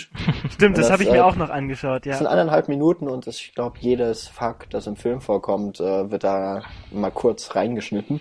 äh, das war auch so Aber ich glaub, eine wunderbare Zusammenfassung auf jeden Fall von dem Film. Und also ich habe da jetzt zwar ja so keine Wertung gegeben, aber ich glaube so eine 7 oder eine 8 von 10 wird das auf jeden Fall sein. Wenn nicht sogar noch besser, wenn ich ihn nochmal sehe. Auf jeden Fall auch im O-Ton gucken. Auf jeden Fall, ja. Geht einiges von Humor, flöten, wenn man den auf Deutsch sieht. Eben mit Untertitel, aber das äh, Den hatte ich jetzt nicht vorhin, aber ich fand es nicht so schlimm, ehrlich gesagt. Ja, ich glaube, da ist es, da ist es nicht so schlimm, genau wie bei Six Shooter. So. Ja. Äh, Irgendjemand noch was sagen dazu? Fällt mir noch eine Szene ein? Vielleicht können wir noch, vielleicht könnte ich noch die Szene ansprechen, in der äh, Ralph Fiennes quasi in diese, in dieses Motel, Hotel. Und wo sie dann auf der Treppe stehen quasi. Genau, genau. Ähm, also die die Hausbesitzerin, die Hoteleigentümerin, setzt sich ja dann quasi auf die Treppe und sagt, äh, nein, auf keinen Fall, ich gehe hier nicht weg, das ist mein Hotel. Und Ralph Fiennes soll sich gefälligst verpissen und äh, ja, und sie sagen dann quasi, machen quasi dann da zwischen Tür und Angel aus, dass sie quasi äh, rausstürmen und auf drei rausstürmen. Das ist kurz vorm Also- Finale, ne, meine ich. Genau, also Colin Farrell quasi durchs Fenster dann abhaut und äh, Ralph Fiennes ihn gleich verfolgen darf und aber auf drei und dann äh, entsteht eine Diskussion und ja, auf drei oder soll ich run runterzählen und dann oder bei null oder und die die, die, die Hoteleigentümer, die, die schüttelt halt einfach nur den Kopf und sagt, ihr, ihr seid, ihr seid totally crazy, also. Ja. Sehr lustig, die Szene. Die auch im Trailer zu sehen ist. Den, Trailer äh, ja kann sein. den Jan bestimmt auch äh, liebenswerterweise gerne nochmal verlinken möchte. Ja, der Trailer Wir können, wir natürlich. können natürlich alle Trailer nochmal verlinken. Auch nochmal von Seven Alle drei. Gibt's von Six Shooter einen Trailer? Alle drei. Nee, aber da kommt ja gleich der ganze Film. Ja, stimmt, der ist ja fast so lang wie ein Trailer. Ja, fast so lang wie der Cloud Atlas Trailer. Wollte ich gerade sagen, fast so lang wie der Cloud Atlas Trailer zumindest. Ja. Gut. Und äh, Abgehakt, oder? würde ich sagen, weil das macht ja auch der Martin McDonagh bisher sehr schön. Hat zuerst zwei Filme mit Brandon Gleeson gemacht und jetzt zwei Filme mit Colin Farrell. Eine wunderbare Überleitung. Hm. Oh, das Jetzt, du ähm, wunderschön ja, gemacht. Wahnsinn. Hast du bestimmt ganz lange drüber nachgedacht. Ja, ich hatte ja eben was Zeit, während ich eure Fazits gehört habe. Äh, jetzt, ja. Jetzt also der neue Film. Seven Psychos. Oder Seven Psychopaths im Originaltitel. ähm, wie gesagt, kommt jetzt am Donnerstag ins Kino. Wer möchte Genau. da mal was zum Inhalt sagen? Beziehungsweise zeitunabhängig am 6. Dezember 2012. Wer weiß, Ja, vielleicht habt ihr ich- jetzt, seid ihr auch aus dem Jahre 2100 und habt irgendwelche verschollenen Zeitdokumente gefunden im Internet. Weißt Äh, wir haben Paul, so ich- lange gebraucht, um diesen Podcast online zu stellen. Ja, das glaube ich aber nicht. Ja, das liegt dann an Paul, wie gesagt. Ja, Paul, ich habe so viel Vertrauen in dich, dass du es noch vor Donnerstag schaffst. ja, also Leute, wenn ihr diesen Podcast nicht hört, dann habe ich es nicht geschafft, ihn hochzustellen. Oder ihr habt mich angeklickt. Ja, oder das. Das kann ich euch natürlich auch nicht auch sagen. Also schaut ihn euch Also an wenn oder wir- hört ihn euch an, damit wir- ihr hören könnt, wie ich das jetzt sage und wir nicht in ein komisches Zeitortshörparadoxon geraten. Leute, wenn wir am Ende nur vier Klicks haben, dann wissen wir, dass wir auf jeden Fall den Podcast nochmal gehört haben. Genau. Aber nicht in voller Länge, glaube ich. Ja, Äh, Ich glaube, man kann sagen, dass wir relativ beeindruckt waren, alle vier. Also Ja. So kleine Fanboys waren von dem Film danach. Wir haben ihn übrigens auch alle zusammen gesehen, sollte man dazu Ja, sagen. Genau, war wunderbar. Im Kino, sozusagen, Auch im wie es O2. sein muss. In einer schönen Paul, Preview. willst du, Willst du noch mal kurz den Inhalt rekurrieren? Soll ich das machen? Willst du? Oh ja. Ja, eine Oder will, will, will Nils das nicht machen? Weil Nils hat bisher so wenig gesagt eigentlich. Ja, dann mache ich das doch mal. Wir spielen dir zu, falls du was nicht mehr weißt. Also in dim. Seven Psychos geht es im Wesentlichen um Colin Farrell. Der hat eine Schreibblockade und ist eigentlich Drehbuchautor. Und ähm, er hat einen besten Freund, gespielt von Sam Rockwell, Du musst noch dazu sagen, irischer Drehbuchautor. irischer Drehbuchautor. Sehr wichtig. Farrell kann auch nur ihren spielen. Klar, was auch sonst. Ähm, Ja, jedenfalls ist sein bester Freund Sam Rockwell und der versucht Kennt ihm man aus bei seinem, Moon beispielsweise, ne? ja, Sam Rockwell. Äh, ja, der versucht ihm bei seiner Schreibblockade zu helfen und bietet ihm an, ähm, ja, beim Drehbuchschreiben zu assistieren und so weiter, was aber Colin Farrell immer ablehnt und man ist sich auch relativ schnell bewusst, warum. Und zwar ist er ein ziemlicher Psychopath, dieser Sam Rockwell, und ähm, arbeitet an sich zusammen mit äh, Christopher Walken als Betrüger. Das ist ein wunderbarer Job.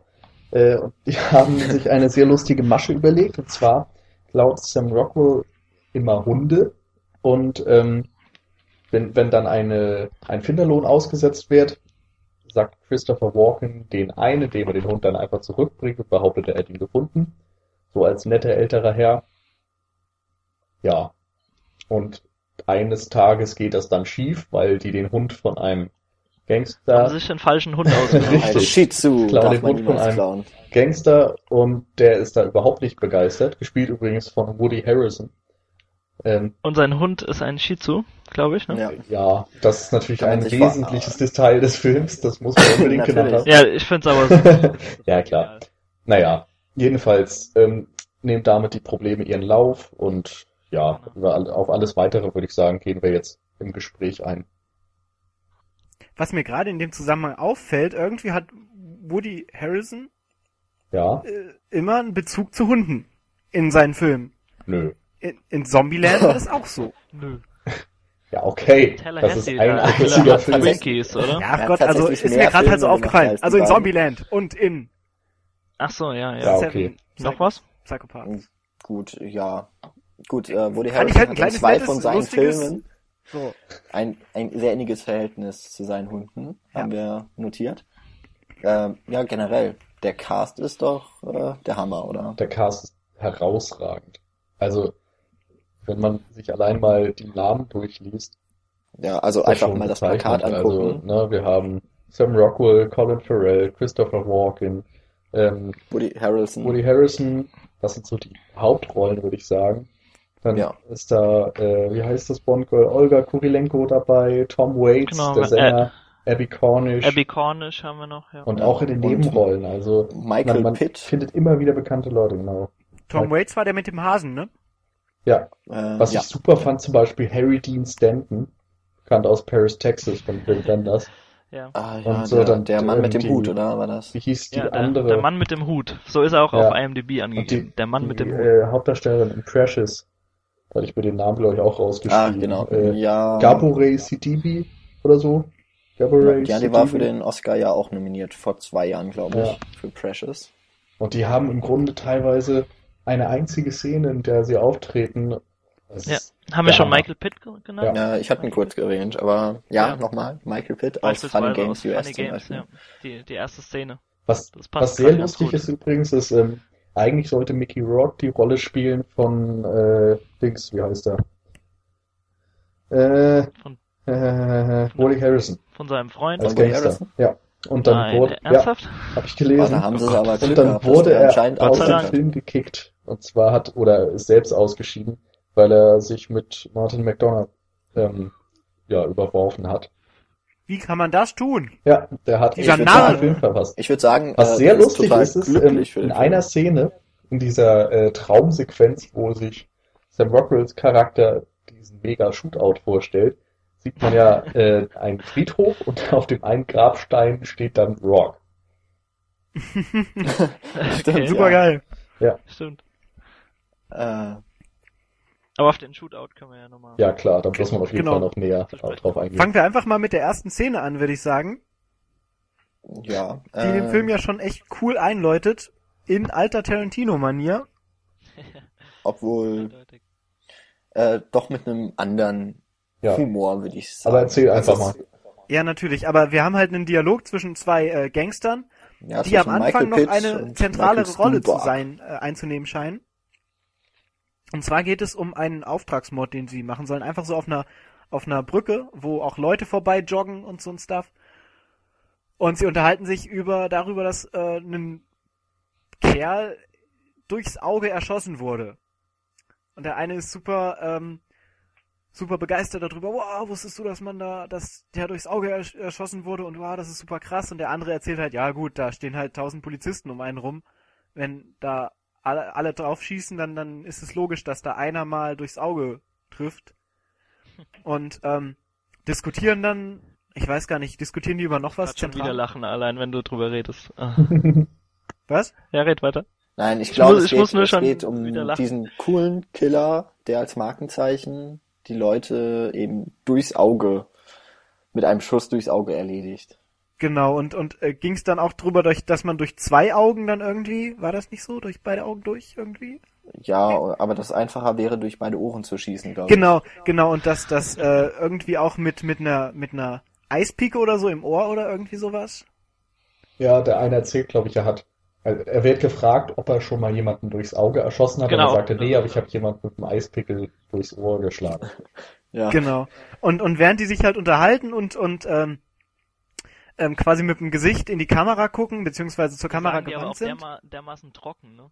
Hä? Dieser Dialog ist dermaßen trocken einfach. Ja, aber äh, Das ist schon allein durch diese Absurdität vom Inhalt Genau, ist es genau. halt Ja. unterhaltsam. Dadurch entsteht die Komik, ja. Also wie als ob sie gerade über ein Butterbrot reden würden quasi. Genau. Wie schmierst Ja, du dein schon. Butterbrot? Machst du erst die Butter drauf und dann den Käse oder erst den Käse und dann die Butter quasi? Ja, und insofern erinnert es auch wirklich an Pulp Fiction, wo sie sagen, ja, du hast Ja. Auftragskiller und sie unterhalten sich über Burger, Ja, anstatt stimmt. Sich auf den Auftrag Oder, und den Mord oder. Fußmassage. Genau.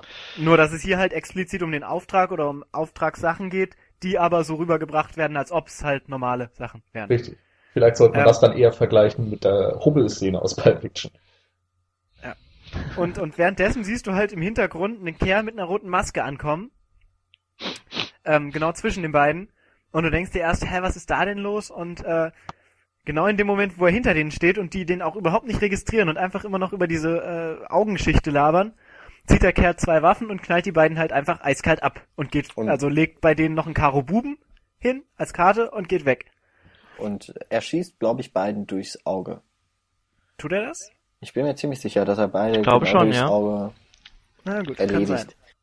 Da habe ich jetzt nicht so ein Auge drauf gehabt. Haha. Kein Auge. aber ein Augenmerk scheint äh, Martin McDonagh ja tatsächlich auf Augen zu legen in diesem Film. Ja. Nicht nur, dass die Geschichte am Anfang kommt und mehrere Augen, glaube ich, durchgeschossen werden. Augenscheinlich Als- schon, ja. Ähm, Gibt es ja auch noch die, das schöne Bibelzitat. Ne? Auge um Auge. Zahn um Zahn, ja. Wo sich, Das fällt Sa ja auch im Film. wo sich Sam Genau. Rockwell dann darüber aufregt, dass das voll unlogisch sei, weil der letzte Blinde, also der, der letzte ja quasi mit einem Auge übrig bleiben muss, weil der sich ja gut vor dem letzten Blinden verstecken kann. Genau. Genau, der versteckt Ja. sich einfach und dann. Dann ist gut. Ne? Macht ist genau, die Sache gegessen. Hat noch einer ein Auge. Und die ganze Bibelgeschichte ist hinfällig. Ja, wunderbar. Im wunderbar, Augenblick waren wir ja bei der ersten Szene. Ja, natürlich, stimmt. genau. Oh, und Mann, es ist halt, also, also ich fand's halt super krass, weil ich erstmal irgendwie jetzt mit einer Einführung dieser beiden Charaktere und mit genaueren, also dieser Auftrag, den die beiden ausführen sollen, dass das irgendwie nochmal das Ganze in Schwung bringt, aber dieser Auftrag ist ja voll scheißegal im Nachhinein. Ja, ja, also im Grunde ja schon, klar. Aber, Aber aber, natürlich, Es ist der Killer interessant, eine. weil ähm, du dich fragst, sollte Abby Cornish Charakter getötet werden? Hm. Die unterhalten sich ja um, äh, über diesen Mord an einer Frau und später ähm, sagt Woody Harrison irgendwie was, dass er seine Freundin loswerden wollte. Und das ist eben Abby Cornish und das kann ich Ja. mir sehr gut vorstellen, dass genau ja. dieser Mord dann eben vereitelt wurde dadurch. Das kann sein. Naja, auf jeden Fall ähm, kommt dann quasi kurz ein Standbild von dem Kerl mit der roten Maske und in, äh, in na, Schreibmaschinenschrift erscheint dann auf dem Bildschirm erster Psychopath, bevor überhaupt irgendwas angefangen hat. Genau. Ja, ich glaube, dass, ich glaube, das äh, Witzige ist, dass da steht, der vierte Psychopath ist es. Nee, soweit ich weiß, Oder? steht da für Stand da nicht äh, Psychopath Number 4? Ich meine ich Nummer mein Number eins. One. Ich, Ich okay. meine Ich auch glaube, Number das One. geht der Reihenfolge Ja. nach. oder? Nee, das glaube ich, war nämlich gerade nicht so. Doch, ich Ja, bin mir sicher, ziemlich sicher, ich bin mir ziemlich Ja. sicher, dass Number One da steht. Da bin ich mal wohl überstimmt. Ähm, wenn ihr das anders seht, wie ich, äh, kommentiert. Du bist ja auch Brillenträger, vielleicht hast du es im Kino nicht so gut gesehen. Ja. Ja, ich Wobei war ja auch ein bisschen bin, ne? erkältet. Du Ne? warst krank, ja genau. Habe ich bestimmt gerade genießt oder so. Also ich bin mir ziemlich sicher, dass Nummer eins da steht, weil nämlich, und das kommt ja im späteren Verlauf des Films heraus, äh, der gute Sam Rockwell, Ja, nee, ich würde sagen, bei dem Film, weil der jetzt so neu ist, äh, spoilern wir nicht so wahnsinnig. gut, na gut. Also wir können ja über ein paar Szenen reden, aber Okay, sagen, also das war die erste Szene, die war super geil. Und äh, ja, der, der Mörder hat auf jeden Fall noch eine zentrale Rolle im späteren Verlaufe des Filmes.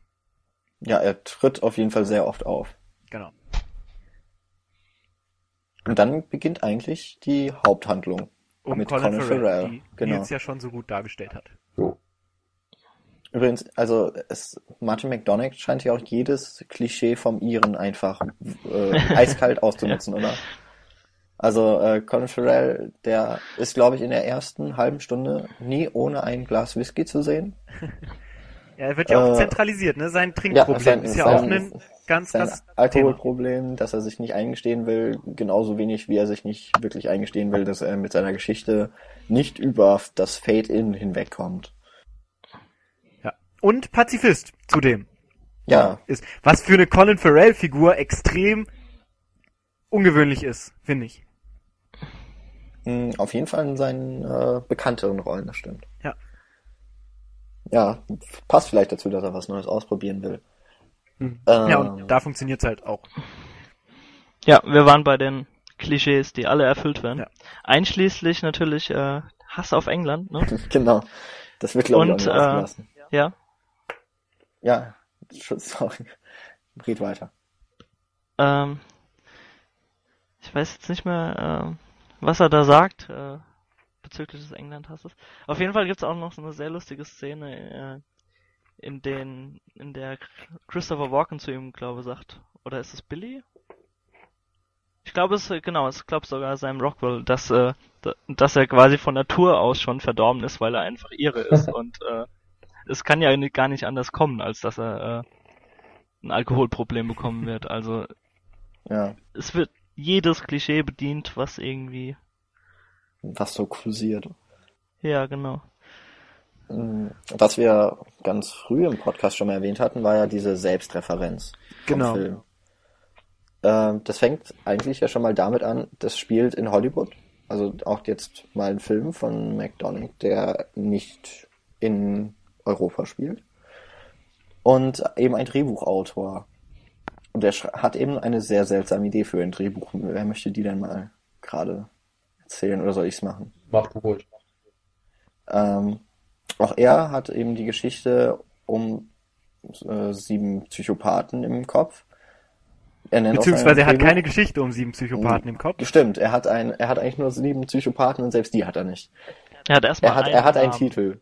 Nämlich, Er würde gerne äh, über Seven sieben Psychopathen etwas machen.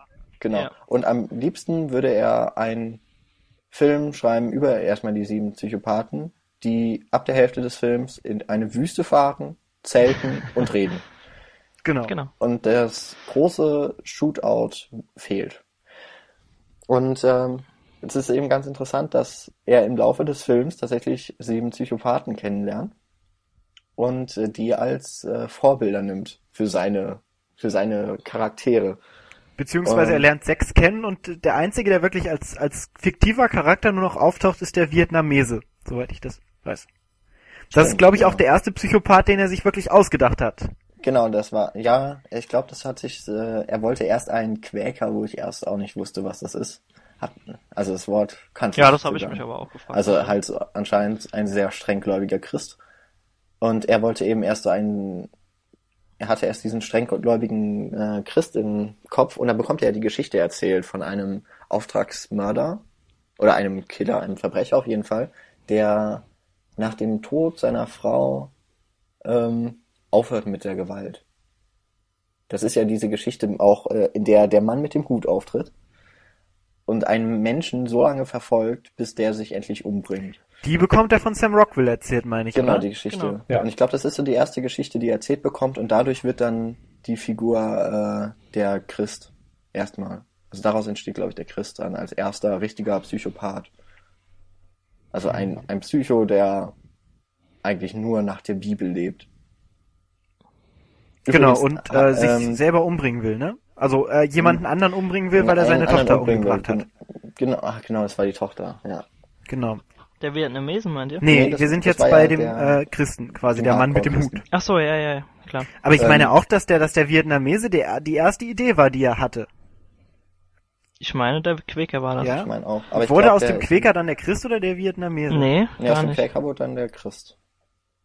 Genau. Mit der Geschichte. Okay, kann auch Ähm, sein, dass das, dass das so ist. Ich weiß nicht, ich weiß, dass Daniel und Nils den äh, Film ja gesehen haben, äh, den Kurzfilm The Incredibly Slow Murderer with a Hey, ich habe den auch gesehen, ja. Bla, bla, Anne- genau, Extremely Inefficient Weapon. Habt ihr euch auch so dran erinnert gefühlt in der, an dieser Sequenz?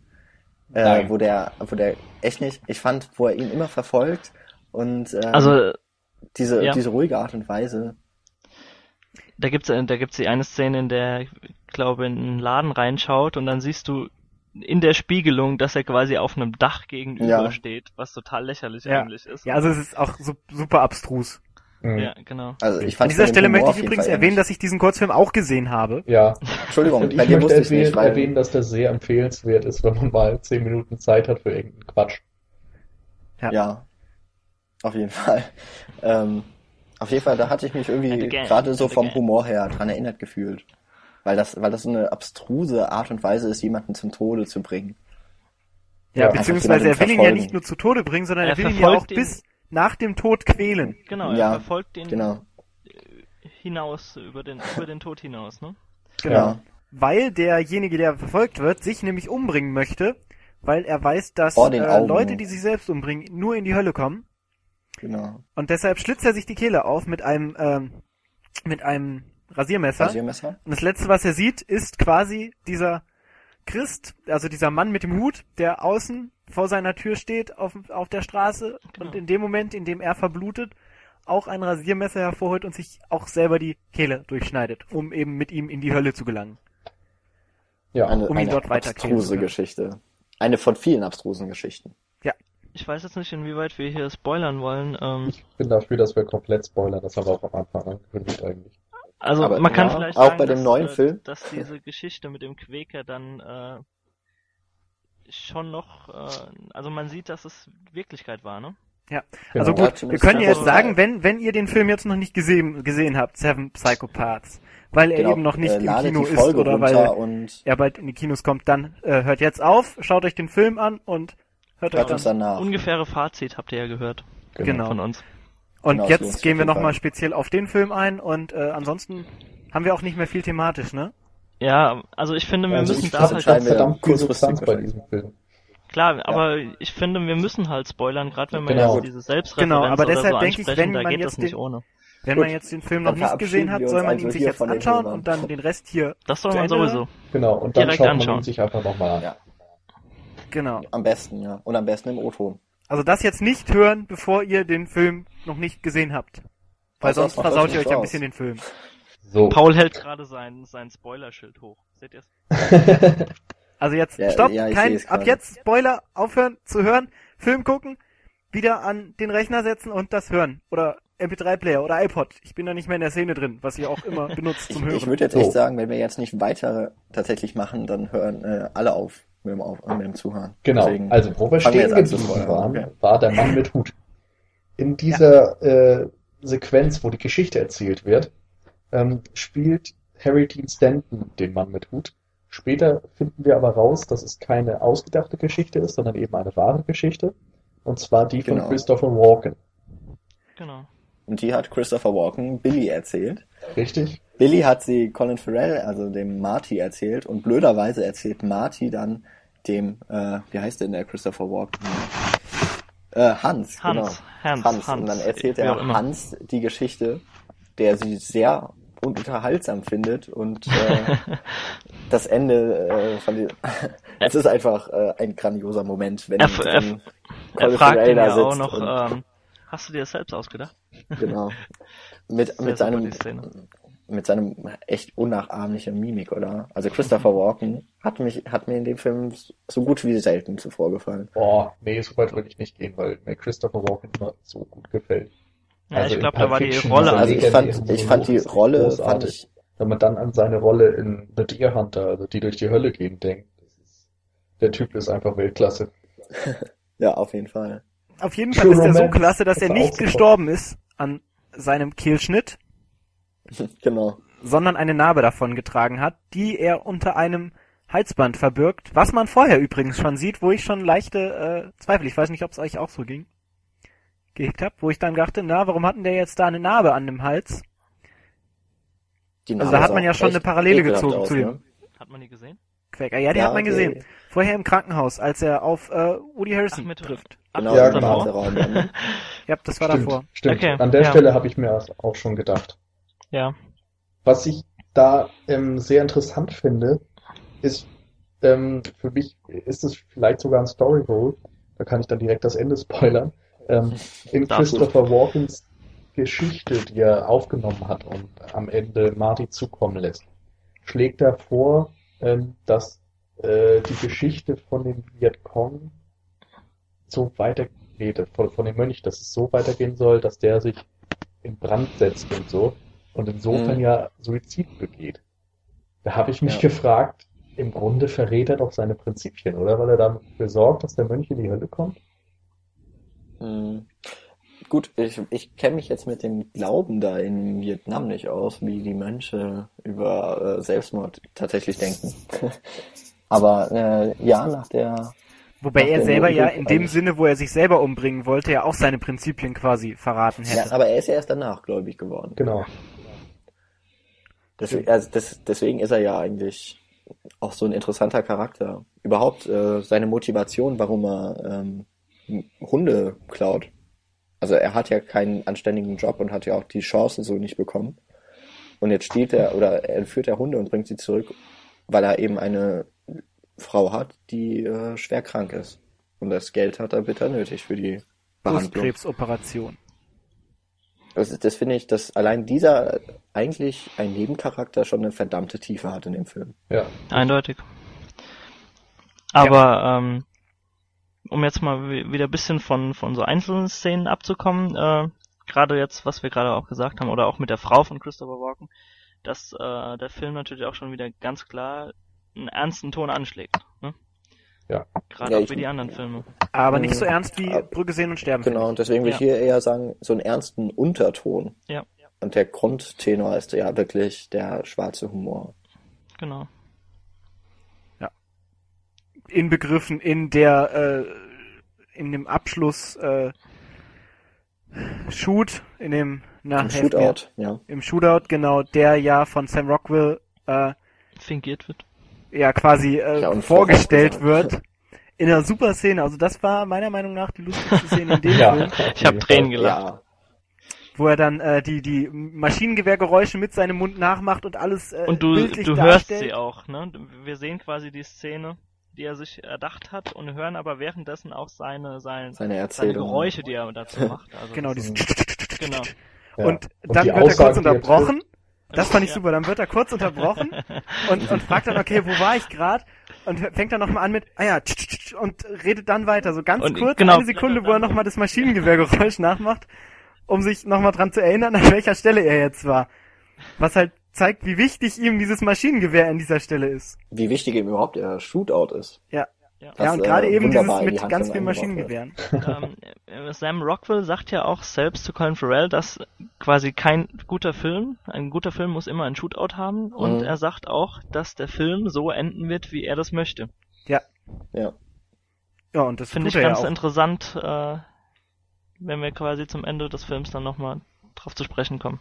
Der ja, Ja. auch so endet, wie Sam Rockwell es möchte. Ganz genau, ja. Genau. Ja, was ja auch äh, schön ist, dass ähm, Colin Farrell erzählt eben von seinem Film, wie er ihn enden lassen möchte und tatsächlich zur Mitte des Films ähm, Haben wir hört genau diese, das, ne? Hört Ja. diese Suche Drei und Männer dieses Verstecken eigentlich.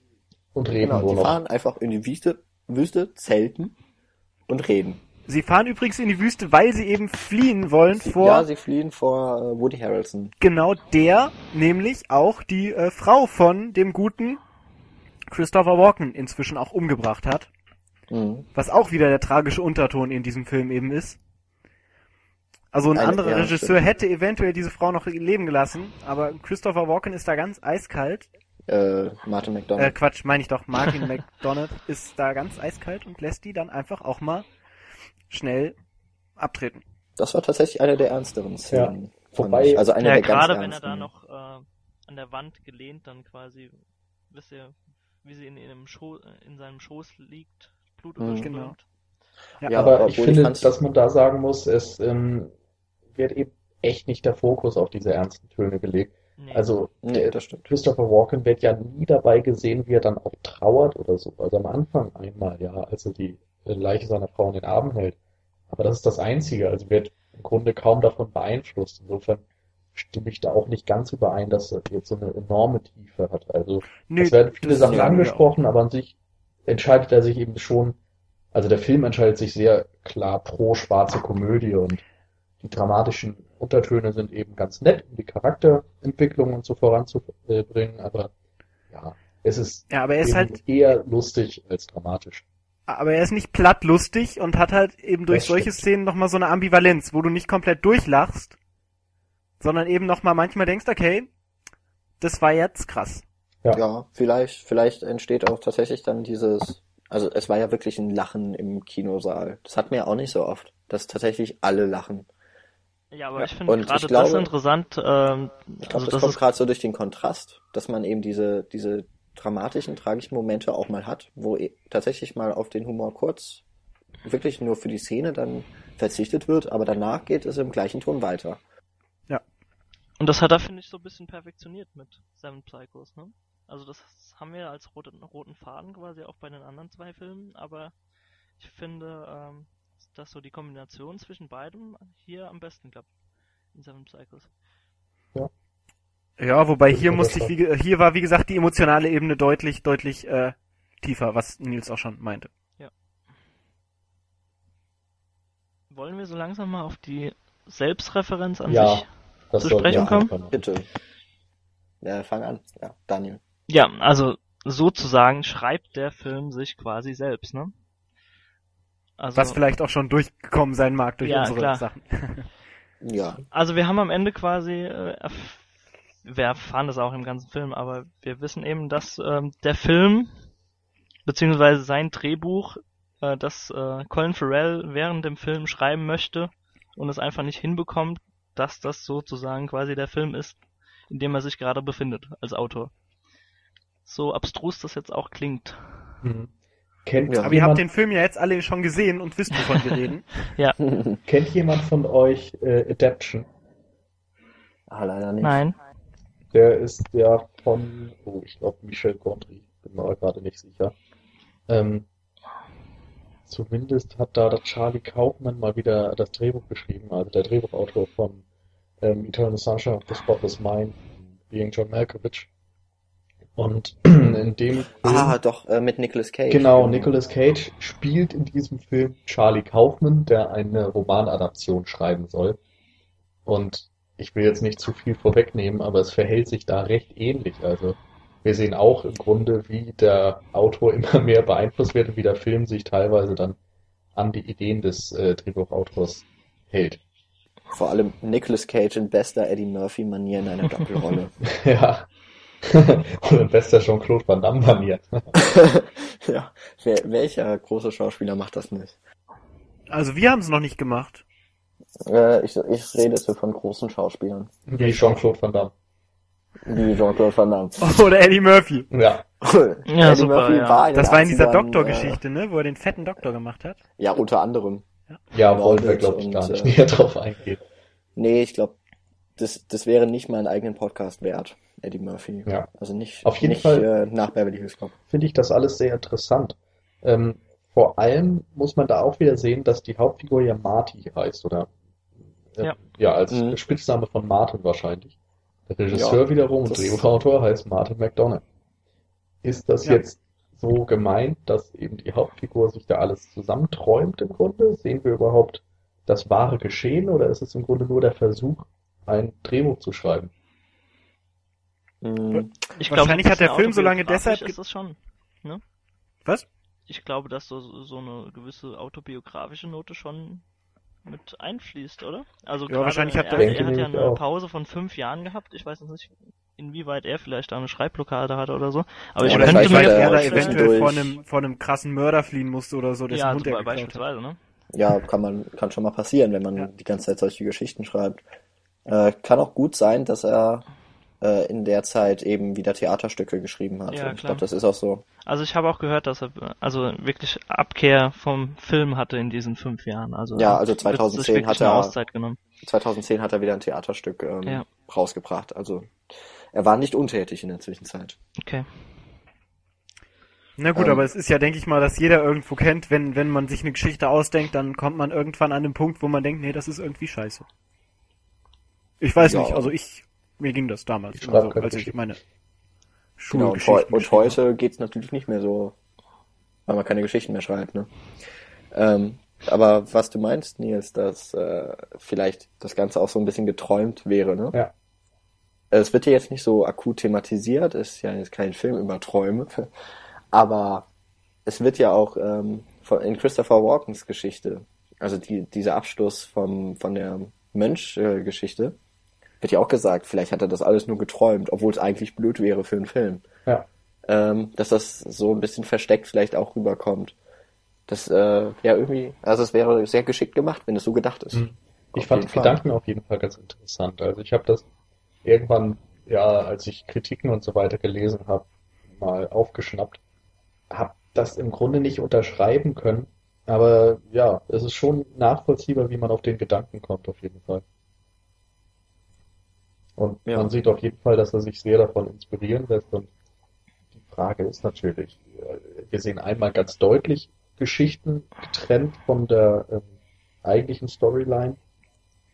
Und ähm, am Ende äh, äh, stellt ja der Marty sein Drehbuch fertig. Und dann kann man sich schon fragen, warum ist er der Einzige, der überlebt? Warum sind alle anderen Personen im Film eigentlich komplett weg? Warum behält er den Hund?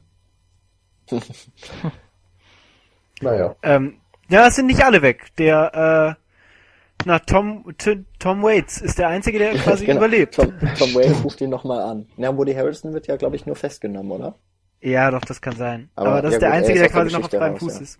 Ja, genau, Tom Waits, der nochmal anruft, ähm, der über eine Zeitungsannonce sich gemeldet hat, äh, die von Billy aus, äh, aufgesetzt wurde, dass sich doch bitte Psychopathen bei ihm melden, damit der äh, Colin Farrell, also Marty, ein paar Inspirationen bekommt. Ist er tatsächlich der Einzige, der sich wirklich meldet, nicht wahr? Ja, Zumindest Und von dem wir eben erfahren in dem Film. Genau, und der hier auch, um die Parallele zu Six Shooter mal wieder herzustellen, mit einem weißen Albinohasen aufkreuzt. Ein sehr süßer Hase. ein süßes Häschen hat er da. Das immer war bestimmt der gleiche. Bestimmt, garantiert. Ja? Wären die so Kann alt? Hasen acht Jahre leben? kann ja nicht sein, ein Six-Shooter wurde erschossen. Stimmt. Wobei, bei Six Shooter am Ende im Abspann, ich habe extra nochmal nachgeschaut, stand, in diesem Film sind keine Tiere zu Schaden gekommen. Ja, Ach so, ich dachte, ich habe Snuff geguckt. Ja. Äh, also da haben wir wieder einen weißen Hasen, für den Martin McDonalds äh, anscheinend auch ein kleines Fable hat für. Die Vielleicht ist es sein Ich weiß nicht, ob das eigener irgendwelche so. Kindheitstraumata sind, die er da verarbeiten möchte mit. Vielleicht züchtet Ja. er sie währenddessen. Zu Ja. Hause. Und wer weiß, wie viele Kinder bei ihm ab und zu mal zu Besuch vorbeikommen. Puh, Mhm. ja. Gut, wie auch äh, immer. Der Hase ist sicherlich ein, ein nettes, aber kein entscheidendes Element in dem Film. Nein? Genau. Nein? Aber ähm, Auf jeden Fall bittet Tom Waits äh, Colin Farrell, dass er, wenn er ähm, ah, die Geschichte ist auch so abstrus, die Tom Waits da erzählt. Also er erzählt ja von sich selber, dass er quasi ähm, in ein Richterhaus eingebrochen ist und da dann äh, ein drei Mädels, glaube ich, unten gefangen gesehen hat, die da gefoltert wurden. Ja, ich Mhm. glaube, zwei waren schon tot, oder? Ja, irgendwie sowas. Genau, und und eine eine hat hat halt er noch mit- gelebt. genau. Und äh, die hat er dann befreit. Und dann kam der Richter zurück und dann haben sie den Richter getötet. Genau. Und Genau. äh, sind dann quasi als äh, Massenmörder oder Serienkiller Killerpaar äh, umhergezogen und haben halt Serienkiller getötet. Ich wollte Unter anderem äh, den Zodiac. Mhm. Zodiac, Genau, genau. den Zodiac. Zodiac Killer. Aha, Genau. In dessen das ist Haus super. übrigens die Kaninchen Hasen waren? Genau. Oder die Hasen, ja. Den, äh, und da war ja auch die. Nee, Quatsch, das war nicht bei Zodiac. Bei welchem? Und dann bei, also die sind dann eben drumherum gezogen, haben diese Leute getötet.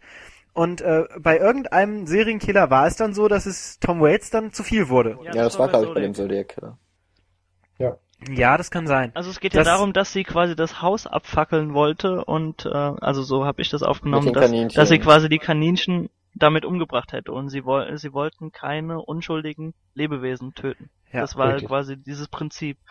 Und ähm, da wollte er nicht mitziehen und äh, hat lieber das Kaninchen gerettet und deswegen kam es ja auch zum Bruch zwischen beiden, sozusagen. Genau. Und Ja. sie ist dann alleine weitergezogen. Genau. Aber er trauert ihr nach.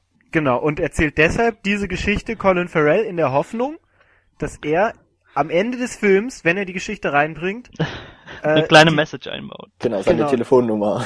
seine Telefonnummer und dass dieses, diese Frau sich doch bitte melden sollte und dass es ihm leid tut, dass er damals Zodiac nicht mit umgebracht hat. Ja, Genau. darf ich mal kurz anmerken, wie fantastisch die Reaktion von äh, Colin Farrell ist, während er diese Story erzählt.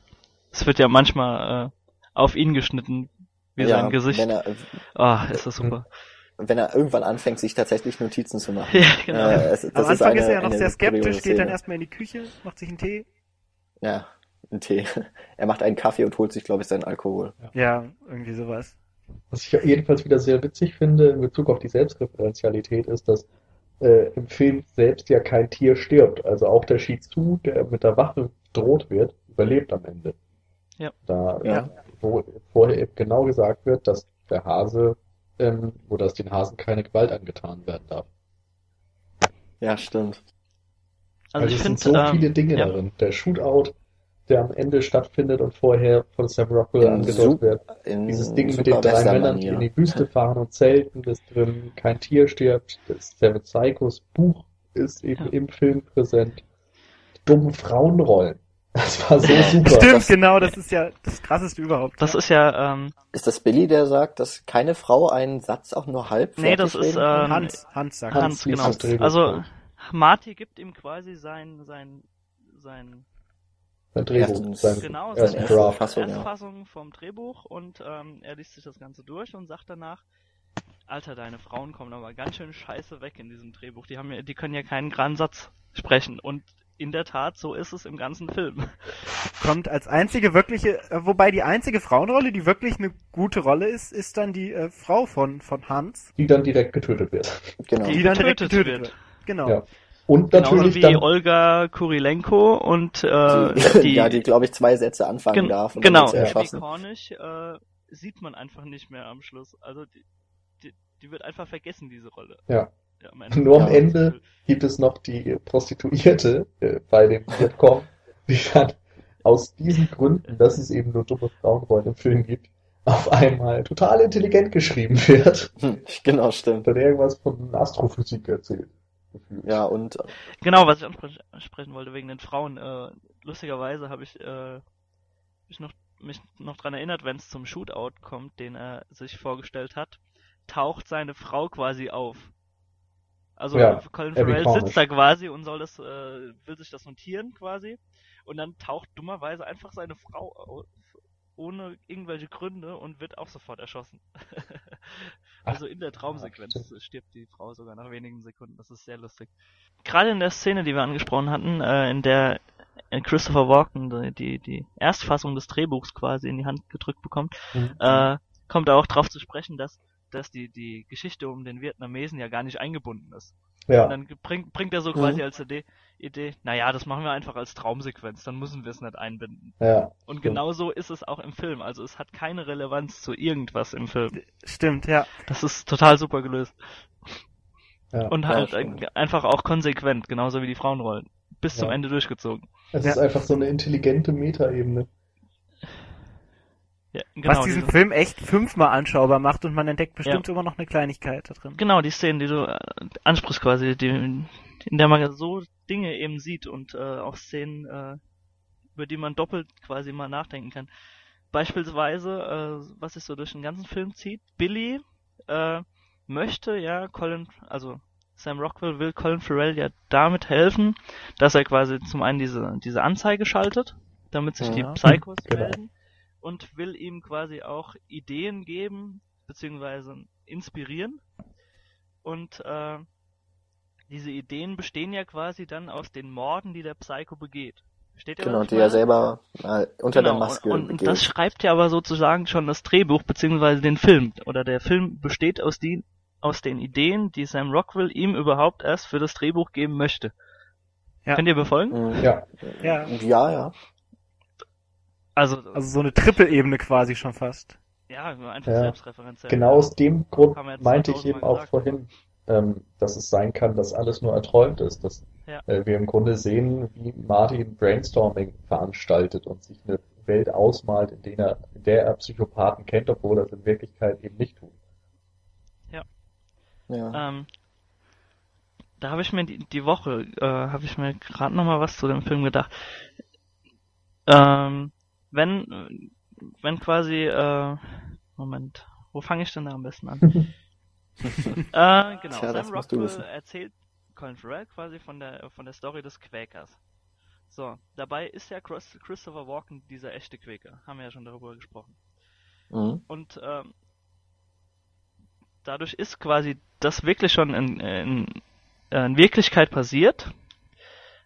Aber bildet ja sozusagen auch die, die Story, die den Film quasi ausmacht, wisst ihr? Könnt ihr mir folgen? Nein? Halb. Also, ah, Erzähl noch mal, erzähl noch mal. Ich muss da ja, jetzt ja, gerade mal. genau. Ähm, also Colin Farrell kriegt diese fingierte Geschichte erzählt. Über den Quäker, genau. genau. Ja, So, und Christopher Walken ist ja quasi aber der echte Quäker. Ja. ja.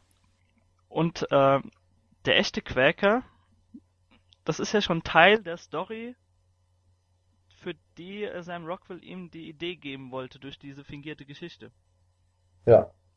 Das ist so ein Ja, es ist ein anderer Aspekt, würde ich sagen, von der Story, So. ja. Ich weiß nicht, wie ich es nennen soll. Aber ihr könnt mir so im Grundkern ein bisschen folgen, oder? Ja. Ja, ich Gut. Ich denke, habe nur nicht verstanden, was du jetzt meinst, was das ausdrückt. Ja, dass es so ein bisschen doppelt selbstreferenziell ist. Ah, okay. Ich glaube, dafür ist es zu spät bei mir inzwischen. Ja, nee, ist nicht schlimm. Ähm, hattet ihr schon, Gott, was wollte ich denn jetzt sagen? Ach genau, die letzte Szene, wo wir sehen, was äh, Colin Farrell in sein Drehbuch schreibt. Wo wir jetzt erstmal auch wirklich sehen, was er, also wo er das Ende quasi in sein Drehbuch schreibt. Die letzte Szene und dann auch mit Fate und so, die wir ja auch in der Szene quasi davor gesehen haben. Genau das, was er eben kurz in sein Drehbuch schreibt. ähm, Ganz am Ende. Schrei sitzt er ja alleine in seinem Haus. ja, da schreibt er dann noch Ja. Fade Out. Genau. Ja, Ja, Genau. Und diese Szene, Dann- und die sehen wir ja auch kurz davor, direkt, äh, meine ich. wieder vor. Also du meinst ich jetzt, meine, bevor, dass dann das, das, da, bevor der Bildschirm tatsächlich schwarz wird. Meinst du genau, das so? meine ich schon, dass wir das so sehen. ähm, ja gut, da ist noch ein bisschen was dazwischen. Ne? Also man sieht ihn dann noch rausgehen Genau. äh, und die Straße entlang und dann beginnt eigentlich der Abspann und äh, hier ist es ganz schön gemacht, man muss nicht ewig sitzen bleiben, aber man sollte auf jeden Fall sitzen bleiben, weil Ja. es geht dann noch mal kurz weiter. Also da ihr Aber den es- Film ja schon es- gesehen genau, habt, hoffen wir, dass sind ja ihr den sowieso alles Leute, äh, die den Film jetzt schon gesehen haben. Oder die, die sich nicht haben abschrecken lassen. Selbst schuld. Ja. Ähm, gut, für diejenigen auf jeden Fall sitzen bleiben. weil nämlich, Dann kommt eben nochmal äh, Tom Waits und sein Hase, der sich äh, über darüber beschwert, dass blöderweise die Telefonnummer überhaupt nicht im Abspann kommt. und Weil er äh, doch tatsächlich lustigerweise meinte ja auch hat. Colin Farrell, ähm, als er ihm verspricht, die, ähm, die Telefonnummer einzublenden, dass er auf sein Leben quasi schwört. Ja. Ja.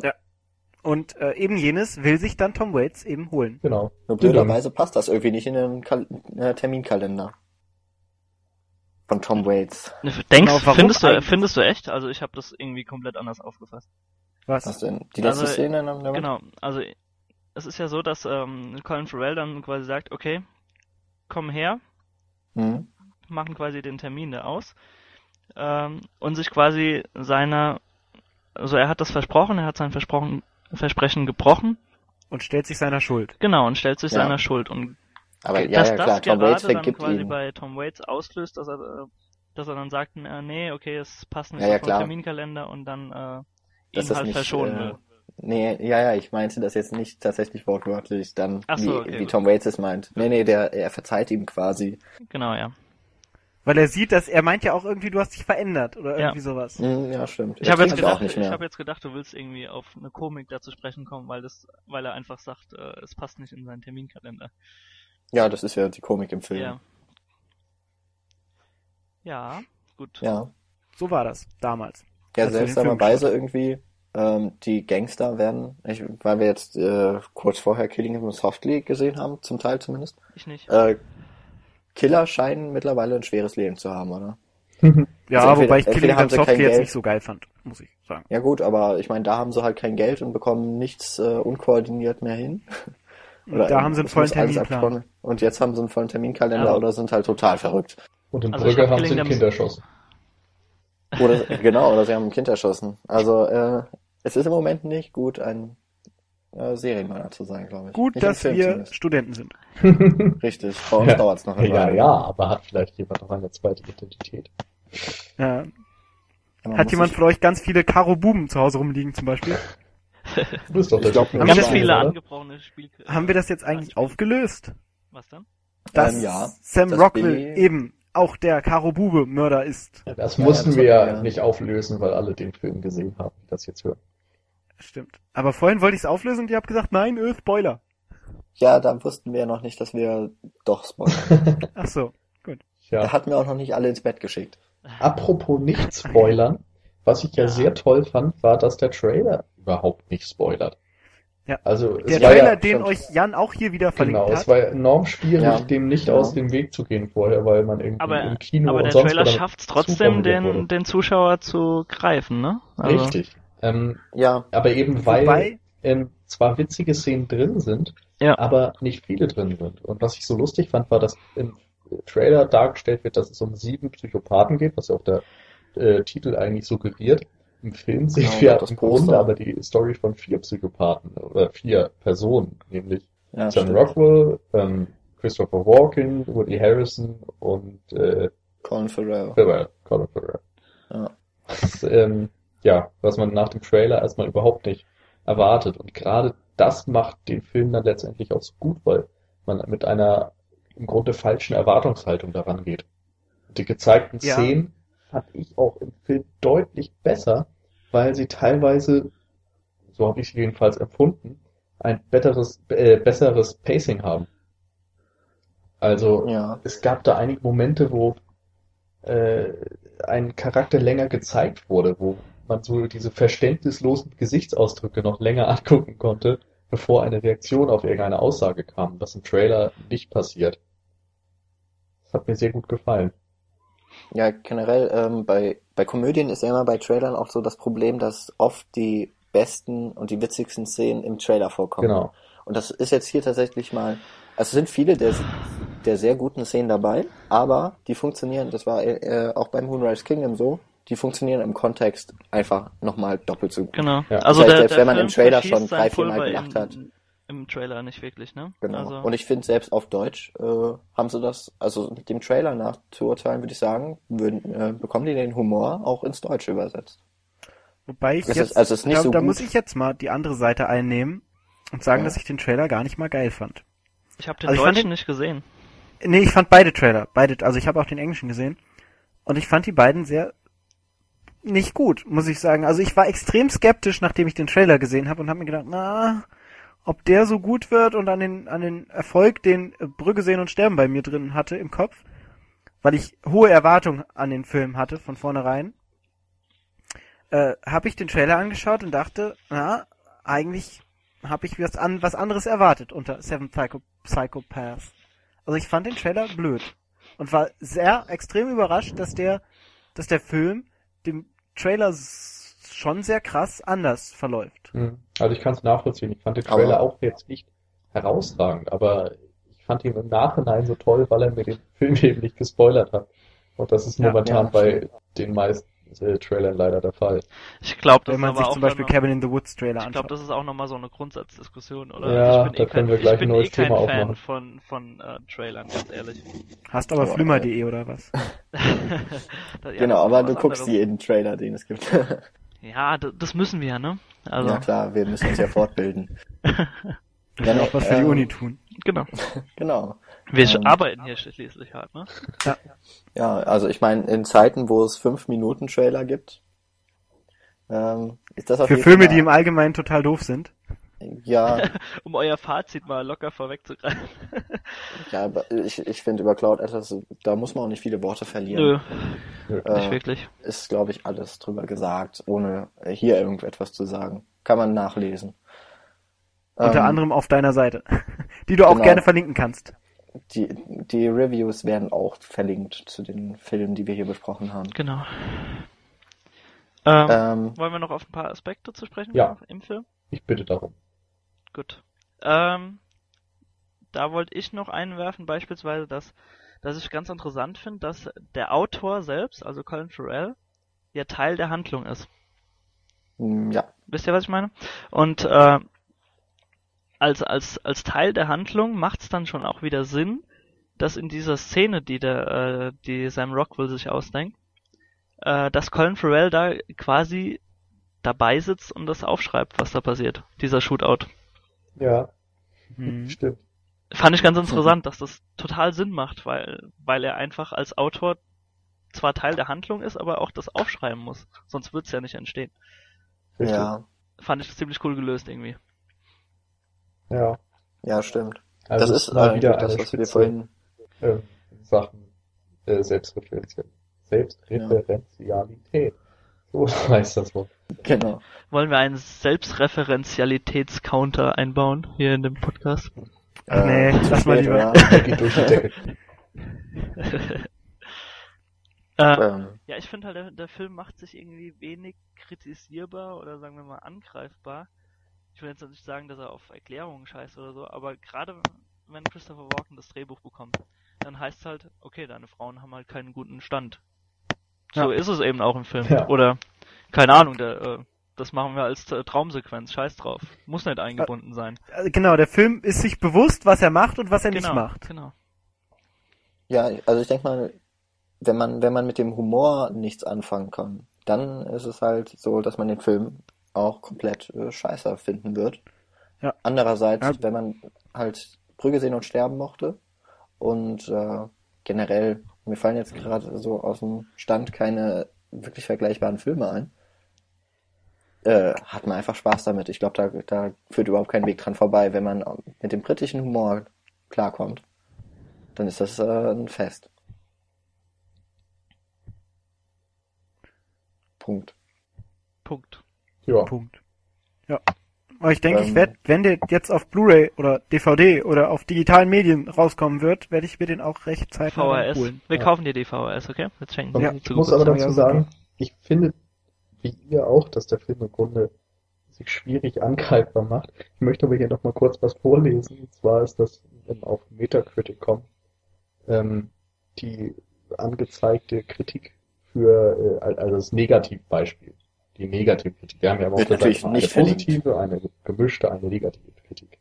Zwar hat Rex Reed vom New York Observer null Punkte vergeben. Ich weiß nicht, was für eine Skala das ist, aber ist ja trotzdem eine Ansage. Ähm, das Fazit hier heißt, äh, The result is a twitching convulsion of vicious dribble passing itself off as a movie, which can be best appreciated by the kind of people who dig Showgirls, the Saw franchise and Spike Jones Charlie Kaufman Flicks. Da habe ich überhaupt nicht verstanden, wo der Typ hin will.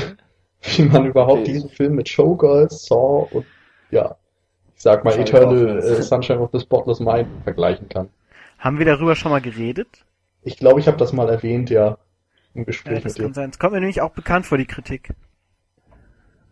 Ja gut, das, Da das hat jemand den Film irgendwie nicht verstanden. Ja, ich glaube, das war jemand, der äh, tatsächlich überhaupt nichts damit anfangen konnte. Ist halt kein Filmwissenschaftsstudent. Ähm, Ja. ja, Aber- klar, wer den Film nicht mag, der, der, bei dem muss was falsch sein. Ist wahrscheinlich ein Serienmörder, der in der totalen Krise steckt. Nee, so weit würde ich natürlich nicht Dessen gehen. Nummer wahrscheinlich nicht in dem Film genannt wurde. Aber es ist schon interessant, dass Wahrscheinlich. man in Und so deswegen nennen wir auch unsere Nummer nicht. Showgirls, also ein ja, Trash-Film im Grunde nennt, dann ein Torture-Porn und einen ähm, ja von der Kritik hochgelobten äh, Drehbuchautor. Film, der sich irgendwie mit Identität und solchen Sachen beschäftigt. Ja.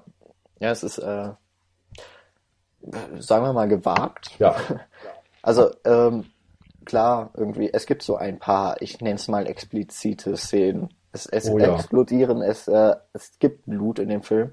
Das ist aber alles nicht so schlimm. Ich weiß gar nicht. Hat, ich glaube, Ja. der hat FSK 16 wobei, bekommen. wobei Ja. das ist noch ein Punkt, den habe ich mir aufgeschrieben. Eigentlich finde ich es ziemlich schlimm. Also es nimmt mich jetzt nicht mit. Ich hab, muss da auch sagen, dass ich schon relativ viel gesehen habe in Sachen Filmgewalt, aber ähm, es ist vor allem diese spaßige Gewalt. Also wenn da ein Kopf explodiert, dann hat bei uns ja das ganze Kino gejohlt. Ähm, und da ist enorm viel von drin und dann äh, vergibt die FSK äh, die, die ja, eine, ja, 16, 16er ja, Freigabe. 16. Hat mich Also das verwundert. wundert mich jetzt auch ein bisschen. Ähm, Aber es sind ja keine Brüste zu sehen. Das ist ja. Ja, ja, aber wir sind ja Ähm, jetzt hier in Deutschland und nicht in den Genau, wir USA. sind ja in Deutschland, nicht in Amerika. Ähm, ich glaube, es, es ist ziemlich deutlich, dass das ähm, so eine überzogene Satire. Szene ist. Ähm, was ich, äh, ich glaube, das hatte ich mit Daniel vorhin mal kurz besprochen. Eben diese Szene, das ist ja eine ausgedachte Geschichte, Ja, wo alles sehr überzogen dargestellt wird. Over the top, ja. ja, Äh, das wurde ja am besten eigentlich äh, vorhin so illustriert mit dem äh, Nachahmen vom Maschinengewehr. genau. Und ähm, da in dieser Szene wird eben aus äh, schon einer beträchtlichen Distanz mit einer Shotgun ein äh, Headshot vollzogen. Äh, ich glaube, damit wird man normalerweise so in, in den äh, Multiplayer-Ego-Shootern mit Lob überschüttet oder als Cheater abgetan. äh, und da merkt man halt doch schon, dass das, äh, also es, es sieht ja nicht wahnsinnig echt aus. Es ist irgendwie ekelhaft, aber gleichzeitig auch so, so drastisch und so überzogen einfach, dass es einfach nur witzig aussieht. Genau. Eine Szene, die ich in Ich dem sehe das- Zusammenhang gerne noch erwähnen möchte, ist die Szene auf dem äh, bei, bei der Freundin von von Sam Rockwell, für die er ja quasi diesen Hund überhaupt erst entführt hat, was ja quasi so der Also äh, ja, sein Stoß. äh, die eigentliche Freundin von Woody Harrelson. genau, die Olga sich darüber beschwert hat, ja. dass der Hund äh, für ihn wichtiger ist als seine Sie Freundin, für ihn, genau. weshalb er dann den Hund entführt hat und sie dann äh, Harrelson anrufen will Ja, und er ihr dann einfach mal ganz kalt in den Bauch in den, ba schießt. in den Bauch schießt, äh, ihr einen Karo, also da wird ja auch klar, dass er quasi der Karo-Bubenmörder ist, Hm. den Karo-Buben in die Hand drückt, sie dann da zurücklässt und einfach nur mal schnell die, den Krankenwagen äh, anruft. Ja, aber ich finde, das war eine andere Art und Weise, wie Ja. Gewalt inszeniert wird. Das war eine sehr, eine sehr, ja, schon eher realistische Herangehensweise. Echt? Also ich, ich fand's super unrealistisch, wie sie da stand, unglaubwürdig auf den Bauch geguckt hat und auf ihn geguckt hat und dann halt immer noch locker da stand. Boah, das sieht man aber in jedem zweiten Horrorfilm im Grunde. Gut, ich, ich sag ja so vergleichsweise real, realitätsnah. Es ist, ähm, ich meine, auch, es werden ja noch andere Schüsse, auch ähm, wo äh, eigentlich schon die, der Christopher Walken und Colin Farrell werden ja auch gestellt von ähm, Verbrechern in Diensten von Woody Harrelson. Und dann taucht eben Billy auf und äh, noch in seinem Kostüm und erledigt die beiden. Das ist ja auch eine Szene, wo ein bisschen Blut zu sehen ist. Auch eine etwas stilisierte Art und Weise, aber eben, das ist schon deutlich was anderes als in dieser, in dieser, äh, ja, in der Szene, wo der Shootout äh, von Billy äh, beschrieben wird. Also Ja. es, es gibt so verschiedene Arten und Weisen, wie äh, die Gewalt in dem Film genutzt wird. Mhm. Aber äh, auch irgendwie im Film erklärt wird, warum jetzt so und so. Ja. Aber die ist eben in den meisten Fällen sehr, sehr drastisch dargestellt. Ob das jetzt Christopher Walkens Frau ist, die erschossen wird, oder ob Mhm. das ähm, das Pärchen mit Tom Waits und ähm, ja, der Frau, die er am Ende sucht, ist, die dann ähm, Zodiac ermorden und so weiter. Das ist auch ultra brutal dargestellt. Natürlich immer mit einem comichaften Zwinkern dahinter und so. Nur ist die FSK ja eigentlich dafür bekannt, sowas eben komplett abzustrafen. Und da hat es mich echt gewundert, dass drin, ähm, ja, sogar mit der 16 Freigabe durchgegangen ist. Wenn Ja, ich da Martin an, McDonald. wenn ich an From Dusk Till Dawn denke zum Beispiel oder wenn ich an Braindead denke oder so. Es gibt so viele Filme, die comichaft überzeichnete Gewalt zeigen und auf dem Index gelandet sind. Und dann hier für eine 16er Freigabe rauszurücken, wundert mich. Finde ich zwar ganz nett, dass sie lernen, aber ja, ist neu. Martin McDonald scheint auf jeden Fall einen guten Stand zu haben, so allgemein. Ja, vielleicht. Sowohl bei der Ja. Academy als auch bei den ähm, Ja, der weiß, wo man sich einschleimen muss anscheinend. Ja, genau. FSK-Verteilern. Er weiß, wo das Geld hinfließen muss. Eindeutig. Vielleicht sagen sie, oh ja, der macht noch Theaterstücke, der kann gar nicht so schlimm sein. Was ich noch sagen wollte, Gilt als mir hat die, intellektuell. äh, Mir hat Ja. die äh, schauspielerische Leistung von Olga Kurilenko besser gefallen als in Quantum Trost. So, zu Kann einem Quantum. Trost Also möchte diese- ich gar nichts sagen. Also so diese doof. eine Minute war besser als der kom- komplette Film. Ja, Ah, Da bin ich ja echt froh, dass ich Quantum Trost noch nicht gesehen habe. ja, kannst dir sparen. Hast du nichts verpasst. Das ist, das ist so ein Grund. Kannst es dir ne? bei Wikipedia durchlesen und so. Dürfen keine E-Mails Ah. angeben, sonst kriegen wir jetzt Hater-Mails von irgendwie James Bond-Fans oder so. Von den Ja. zwei, drei Leuten, die Quantum MI6. Trost gut fanden und uns dann Ja. hören, oder was? Und von den Leuten, die- die jetzt die zwei Stunden, die wir jetzt fast durchquatschen. Ja, Wahnsinn, oder? Ja. Ähm, Ähm, Glaubst du, wiederum langsam sagen, sollten wir auch mal zum Ende kommen? ja, Ja. haben wir noch Genau, Punkte? Also ich hätte noch einen kleinen Gut. Punkt. Und zwar würde ich Genau. gerne noch die Anspielung durchsprechen. Also es gibt ja Die was? diverse- die Anspielung auf andere Filme. Also Ach so, der ja. Film ist ja nicht nur selbstreferenziell, er ähm, ja, weist auch auf viele andere Filme hin. Was ja Ist ja fast schon postmodern postmodern. ist. Ja. Einmal eben auf den französischen Film. Der wird ja im Dialog genannt, von wegen, was, äh, du willst keinen Shootout am Ende, machst einen französischen Film oder was? ja, stimmt. ein bisschen gebasht wird. Das fand ich sehr lustig. Dann natürlich Taxi Driver, der Psychopathenfilm schlechthin. Und zwar ähm, ist Sam Rockwells Figur ja nach dem benannt, heißt Bickle mit Nachnamen. Nach Mhm. Travis Bickle. Stimmt, da hat er auch vor diesem, Genau, vor dem Spiegel, Genau. ne? Er steht Ja. vorm Spiegel und hat diesen typischen Dialog, äh, you talking to me und so weiter. Genau. Das war so lustig, weil ich mir Taxi Driver davor auch noch nicht gesehen hatte und gerade zwei Tage vorher Taxi Driver mir angeschaut hatte. Ich weiß nicht, kannst du dich dran erinnern, Daniel? Da habe ich dich, glaube ich, noch im Kino drauf angesprochen. So, Mhm. hey, ist das jetzt nicht aus Taxi Driver? Ja, ja. Wobei damit auch sehr cool. gespielt wird. Ich glaube, er erzählt dann irgendwie, what, your name is Dimitri? Oh, I like that. Ja. War sehr gut. ja. Ähm, ja, was mir noch aufgefallen Hast du, hast du noch ein Beispiel mit Film? Sonst würde ich da gerade noch was dazu sagen. äh, mach. Ähm, also man muss ja auch sagen, dass das so, so ein Grundthema des Films auch immer ist, dass äh, das Film oder jetzt in dem, in dem Falle vielleicht das Drehbuch immer eine große Rolle spielen. Also äh, wir haben hier jetzt beispielsweise einen Drehbuchautor in, äh, wo spiel, spielst du Los Angeles oder in New York? Ja, in Hollywood. In Hollywood, genau. Ähm, in, in Bruges beispielsweise ähm, haben wir auch einen äh, Filmdreh als Set. Ja, genau. Ein amerikanisches Filmteam. Genau. Mit Clemens Poesie als äh, weibliche Darstellerin. Genau, und unserem, äh, wie heißt er aus Game of Thrones, der Kleine? Äh, Joffrey? Ja, kann sein. Ist es, ist es der in Bruges? Keine Ahnung. Ich weiß nur, dass er in Batman Begins mitspielt. Ja. Ja, also da, dass er, dass er das gerne in seine Filme einbaut, ne? Also dass es, äh, dass es sich innerhalb der Handlung auch so ein bisschen um Film und Oder warte mal. Der Kleine, du meinst. das ganze Medium. Am, Du meinst Midget. jetzt. äh, Ja, ach so, ja. Der mit Karate, du kannst kein Karate. Nee, nee, ich meinte den, Nein. den anderen. Aber du meinst, äh, wie heißt der? Äh, äh, Tyrion Lannister. Genau, genau. Das kann sein, dass der ist, ja. Ähm, ja, vor allem auch immer sehr kritisch dann gegenüber dem amerikanischen Kino. Ja, eigentlich, dem. Hollywood-Kino. Ja, Treibt's vielleicht jetzt auch nochmal ein bisschen auf die Spitze, gerade, dass es Genau. jetzt in Hollywood spielt, ne? ansonsten Ja, ja, genau. andere Anspielung. Zodiac könnte man nennen, wobei das natürlich Ja. sich im Grunde nur auf den wahren Mordfall bezieht. Aber es gibt da Ja. wieder so ein paar Kleinigkeiten, was äh, diese Tour der beiden, die äh, Serienmörder umbringen, nur an, was weiß ich, Bonnie und Clyde erinnert oder Natural Born Killer, so dieses typische Ja, genau. Pärchen, das durch die äh, Lande zieht. Dann natürlich Pulp Fiction, hatten wir angesprochen, so in der Stimmung, Mhm. in den Dialogen, teilweise auch in den Figuren.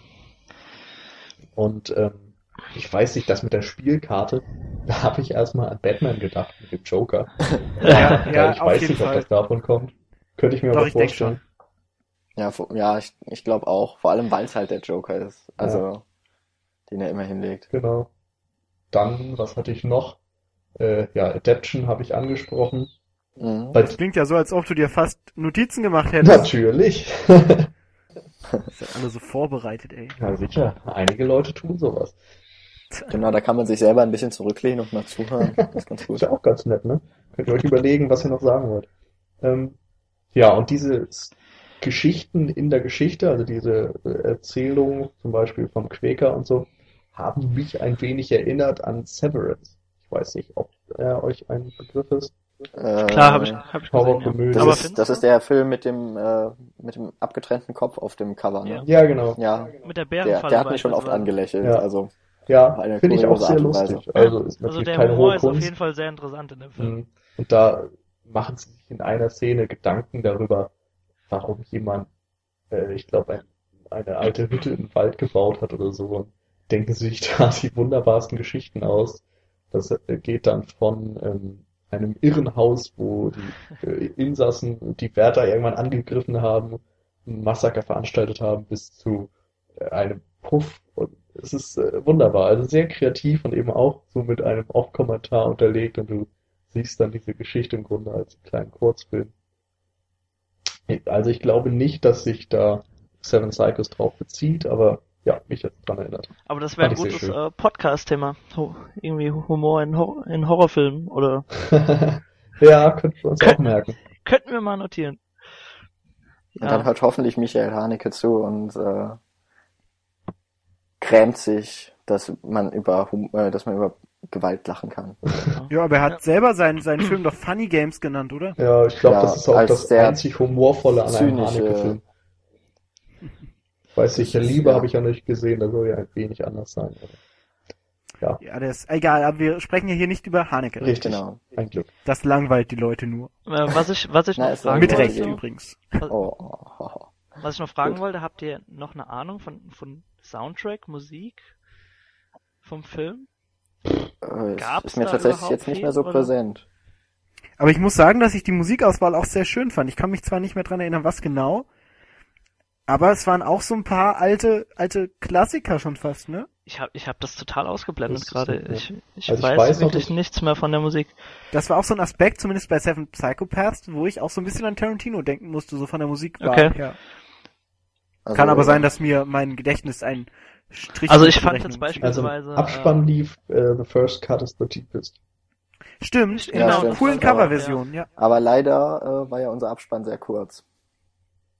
Ja, Ja, weil weil die einfach einfach ausgemacht haben, abgebrochen die haben, ja. Schweine. Die ja, Schweine. An, da da gab es noch mal eine Filmrolle, die nicht aufgelegt wurde. Also ich habe mal Wikipedia angeschmissen. Hier sind so ein paar Sachen von The Walkman. Ja, Weiß bei nicht, äh, IMDb steht ähnliches. Ähm, auch. Na, die haben scheinbar auch schon Songs für Brücke sehen und Sterben beigesteuert. Okay. Aber ich finde bei, bei Brügge sehen und sterben finde ich die Musik irgendwie bedeutsamer. Also Ja, Ja. Kann natürlich auch jetzt dran liegen, dass ich ihn gerade eben frisch geguckt habe heute, aber ich weiß nicht. Ist mir auf jeden Ja, Fall ein bisschen mehr aufgefallen da. Aber kann es nicht auch sein, dass Seven Psychopaths noch dialoglastiger ist einfach? Als, Ja, äh, auf Brügge jeden sehen und Fall. Sterben? Ja. Ich glaube, da gibt's noch deutlich mehr äh, stille Momente auch. Ja, es liegt aber auch an der Sache an sich, weil Brügge sehen und sterben ist halt teilweise auch ein bedrückter Film und ein Ja. ruhiger Wir Film. haben halt auch nur zwei Leute in der, in der Ja, genau. Und hier haben so viele Nebencharaktere auch so wirklich eine Tiefe. Also da allein dadurch entstehen sehr viele Dialoge gerade. ja, Cool. Ja. okay. Äh, wenn ihr jetzt keinen wichtigen Punkt mehr anzusprechen habt, würde ich sagen, machen wir noch mal eine Runde Fazit. Also ich würde noch einen, einen Mini-Punkt ansprechen wollen, und zwar die Oscar-Chancen. Wir haben ja schon gehört, Six Oh ja. Shooter hat den Kurzfilm Oscar gewonnen. Äh, Brügge sehen und sterben wurde fürs nominiert. nominiert. Wie seht ihr das jetzt bei dem hier? Hat er Chancen und in welchen Kategorien hat er Chancen?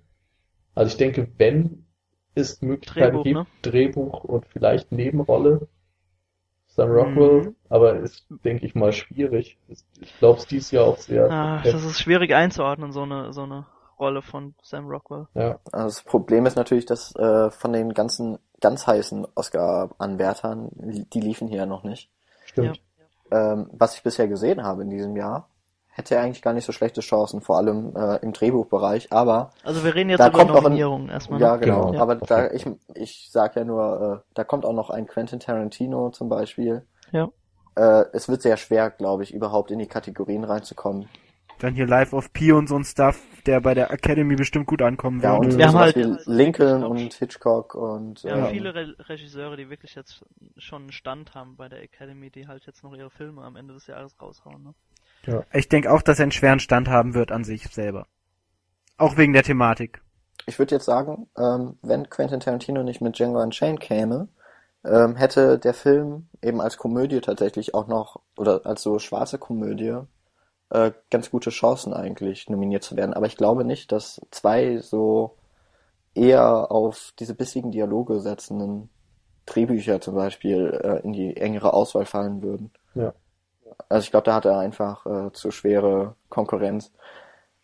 Aber ich könnte mir, also ich würde mir wünschen, dass äh, einer der Nebendarsteller nominiert wird, weil die wirklich toll spielen. Also nicht nur Sam Rockwell, ich Und könnte auch mir vorstellen, dass Woody. Harrelson Zum Beispiel. Ja. oder Christopher Walken, ja, äh, aber auch Woody Harrelson, den, der hat ja bei der Academy auch mittlerweile einen ganz guten Stand. Ja, wobei Woody er zum Beispiel Harrelson, The Messenger. finde ich, hat mir in anderen Rollen noch besser gefallen, weil er sich da noch mehr auszeichnen konnte als jetzt in dem Film. Ja, Aber das stimmt. ich finde eher in seinen lustig lustigeren äh, Rollen als Ja. in seinen ernsten. Also ich, ich bin ja so ein bisschen Zombieland-Fanboy. Da finde Ja. ich ihn als Tallahassee halt super, ne? Ja, Das ist auch Recht. klasse. aber ich mag ihn generell, also Ja. Woody Harrelson hat schon was. Gut. Ja. Gut, also halten wir fest, Fazitrunde. wenn dann Nebenrolle, Drehbuch, bester Film wird Ja. schwierig. P- Potenzial Ja. hat er für eine Nominierung, finde ich. Ja, auf jeden Fall. Es, ich glaube, er gilt ja auch als amerikanischer Film. Nee, er, ja, als englischer, aber ich glaube, der ist nicht ins Rennen geschickt worden von äh, Großbritannien. Nee, das geht ja auch nur um hätte- ausländische Film. Also er werde ja, würde ja für besten Film Ja, ich, ich meine, es ist, äh, er ist Foreign Language. Von Ich meine, es Language wäre, Film. okay. Das ist er ja Okay. definitiv nicht. Nee, dann äh, hat er sowieso da keine Chance, das stimmt. Aber Ja. bester Film ist ja mittlerweile auf zehn, äh, zehn Nominierte Genau. gewachsen. Insofern Aber auch da, da vielleicht Außenseiterchancen. Aber, Aber auch da würde ich sagen, eher. ja, genau, wird schwer. Aber äh, wäre eine gute Überraschung auf jeden Fall. Ja, ich würde es im gönnen. Auge behalten. Dann, ähm, wenn das geklärt wäre, Ja. würde ich nochmal zu einer Fazitrunde mit Ja. Daniel am Anfang. Ja, gerne. Also, ähm, ich finde, wie gesagt, dass er ein, ein Ticken anders ist als Brücke. Als Brücke sehen und sterben, aber irgendwie so auf eine positive Art und Weise. Ich weiß auch nicht, wie ich das nennen soll. Ähm, ich fand es halt super, dass ich mich zwischen den Charakteren nicht wirklich entscheiden kann, wer jetzt mein Favorite ist. Und das spricht meistens bei mir für einen Film, wenn ich, also, wenn ich jetzt nicht irgendwie einen hab, auf den ich mich einschießen kann, sondern wirklich in jeder Story, gerade dass wir jetzt hier äh, viele Psychopathen, die halt auch sehr liebenswürdig waren, fand ich jetzt am Ende, äh, dass wir da viele Charaktere zu Gesicht bekommen, die, äh, die wirklich eine, eine Tiefe für, äh, bekommen, gerade durch das Drehbuch und äh, ja. Will ich Ach, noch was sagen? Ja, Ich Weiß weiß es nicht. zumindest so punktetechnisch wäre noch was zu sagen. Punktetechnisch, ach ja, äh, das ist sehr gut. Ähm, ja, direkt nach dem Film hatte ich glaube 8 von 10, aber ich bin mittlerweile schon fast auf 9 von 10 Punkten hochgeklettert. Boah, Ansage. Ich weiß nicht, wie ihr das seht. Wer will denn als nächstes? Ja, ich mache einfach. Ja. Also ich habe ihm auch 9 von 10 gegeben. Und das auch schon direkt nach dem Kino, weil ich, wie gesagt, finde, dass es neben Moonrise Kingdom so die beste Komödie dieses Jahr war bisher. Ähm, weil ich es wunderbar fand, wie mit diesen Erwartungshaltungen gespielt wird und wie äh, diverse Referenzen und Selbstreferenzen charmant ausgespielt werden und so weiter. Ja, schwarzer Humor natürlich ist gerade bei mir jetzt immer sehr gern gesehen. Ähm, Im Vergleich zu den Vorgängern fand ich ihn eben auch noch besser, gerade weil er sich klar dafür entscheidet, eine schwarze Komödie sein zu wollen, was ich bei Brücke sehen und sterben ein bisschen vermisst habe. Also klare Empfehlung auf jeden Fall. Und ich denke auch, man wird sehr viel Spaß haben, wenn man sich den mal wieder ansieht. Mit dem ganzen Hintergrundwissen, was wir jetzt auch schon mal versucht haben anzudeuten. Gut, dann mache ich weiter. Ja. Äh, ich habe dem auch direkt meine 9 von 10 gegeben. äh, und oute mich damit jetzt quasi als ein kleiner Martin McDonagh Donut. äh, Fanboy. Ja, ich Martin wollte, wollte, McDonald. wollte einfach mal alle Sprachweisen einmal in diesem Cast durchhaben. äh, also ich bin extrem gespannt, was da noch kommen wird. Auf den Film hat es sich auf jeden Fall gelohnt, vier Jahre zu warten, finde ich. Und ich warte auch gerne nochmal vier Jahre, wenn ich weiß, dass danach nochmal so ein Ding rauskommt. Ich fand's gut, dass das äh, der der Film komplett andere Richtung einschlägt als Brügge sehen und sterben und dadurch zwar nicht so emotional ist wie Brügge sehen und sterben, weshalb ich Brügge sehen und sterben wahrscheinlich sogar noch ein Stück besser finde als Seven Psychos, weil eben da mir nochmal dieses emotionale da fehl, gefehlt hat und ich echt mal Bock habe, wieder ordentlich zu weinen in dem Film, was ich lange nicht mehr getan habe. Ich glaube, ich muss mir mal wieder König der Löwen anschauen. Ähm, das hat mir nicht gefehlt in dem Film, auf keinen Fall. Das hätte in dem Film überhaupt nicht reingepasst. Aber des, deswegen ist der Film für sich alleinstehend auf jeden Fall seine 9 von 10 dicke wert. Und auch einer meiner Lieblingsfilme. Und meiner Meinung nach, ich weiß nicht, ob ich es schon gesagt hatte, der beste Film, den ich jetzt dieses Jahr so gesehen habe. Mit, finde ich. Aber es kommt noch der Hobbit. Bisher. Bisher, So. ja. Ja. Mir fehlt auch Und, noch äh, Argo. Ja, den habe ich auch noch nicht gesehen. Und äh, ich habe auch Moonrise Kingdom leider noch nicht gesehen, deshalb kann ich dazu Solltest du noch nachholen. Ich Der weiß. kommt bestimmt oder ist vielleicht sogar schon auf DVD raus. Ja, ist schon, ist schon. Also eigentlich keine Habe ich mir auch zu mehr. Weihnachten Ja, gewünscht. dann hopp. Na gut. Naja, mal schauen. Weihnachten Auf ja jeden. Fall äh, Seven Psychos. Äh, ein super Film. Hat mir extrem Spaß gemacht, den zu sehen. Und das wird auch ein Film, der auf jeden Fall in meinem Regal später stehen wird. Ja. Ja. Und wie die anderen Martin Mac, wie auch immer. Filme auch. Ja. Also, Dankeschön, lieber Martin. Äh, was ich noch einwerfen wollte, also ich habe gerade mal geguckt, unser lieber, unser lieber Marty, um nochmal was anderes zu sagen, ähm, ist jetzt, ich glaube, 42 Jahre oder so. Ähm, also von daher ruhig Zeit nehmen, wieder seine vier Jahre, wie du gerade gesagt hast, Zeit nehmen. Äh, und dann kann er uns noch ein paar schöne Filme spendieren, finde ich. Auf jeden Fall. Und äh, ich möchte jetzt nicht ungern den Vergleich reinbringen, aber wenn der gute Tarantino mal aufhören sollte, Bitte nicht. Aber ich Könnte lese auch der- seine Romane, wenn er die schreiben. könnt, könnte der gute Herr Marty noch am ehesten von der Riege, die wir derzeit als Regisseur haben, in seine tu Fußstapfen treten. Wow, ich finde, das ist Wenn dann doch wieder ein Humor Stil. Also, ja, rüber retten Ja, ja natürlich, das schließt Worte. Pulp Fiction ein bisschen an, aber an Rest, ja. ich möchte nee. jetzt auch, ich, wie gesagt, ich möchte die beiden jetzt auch gar nicht vergleichen, weil Tarantino ist Tarantino und, und McDonald ist McDonough und äh, ja. Langsam Cool. wird's affig mit den ganzen Nachnamen. Ja. Ähm, naja, auf jeden Fall, wie auch immer, er ist ein guter Regisseur und kann noch einiges Schönes machen. Jan, du Ja, darfst. genau, dann äh, schließe ich da das noch ab. Ist im Grunde ja eh alles gesagt. Wir haben ja auch lang genug gesprochen. Ähm, ja, Seven Psychopaths, ein Film, den man im Kino auf jeden Fall mal gucken sollte, weil auch wenn die Bilder jetzt nicht, sich nicht so eingebrannt haben, das macht einfach Spaß, mit vielen Leuten den Film zu gucken, weil äh, so viel gelacht habe ich, glaube ich, mh, seit Machete nicht mehr im Kino. Und ähm, das macht einfach Spaß. Und bei den Schauspielern, da ist auch egal, wenn der Trailer vielleicht bei manchen Leuten nicht so funktioniert. Ich glaube, da will man sowieso rein. Und das sollte man einfach tun. Und wenn man das nicht schafft, dann spätestens auf DVD, Blu-ray, was auch immer und dann auf Englisch angucken, weil man bekommt ja nicht immer die Chance drauf. Und äh, nachdem ich auch erst 8 von 10 Punkten gezückt habe, muss ich doch nach, äh, nach der Review und diesen Gesprächen jetzt hier sowieso auch auf 9 von 10 aufstocken. Und ich glaube, so eine Einigkeit werden wir selten haben. Ja, Ja, das stimmt. Amen. Das können wir mal so festhalten. Seven Psychopaths, ein Film für die ganze Familie. Außer es die muss ja nicht die Kleinen. eigene sein. Genau, Vielleicht die Ähm. Familie Corleone oder sowas. die Familie. Ja, die haben ja im Moment kein Geld. Ah, Da ist ja die gut, stimmt. Krise. Da wären wir dann wieder Ah. bei dem anderen. Wie hieß er? Killing them softly. Richtig.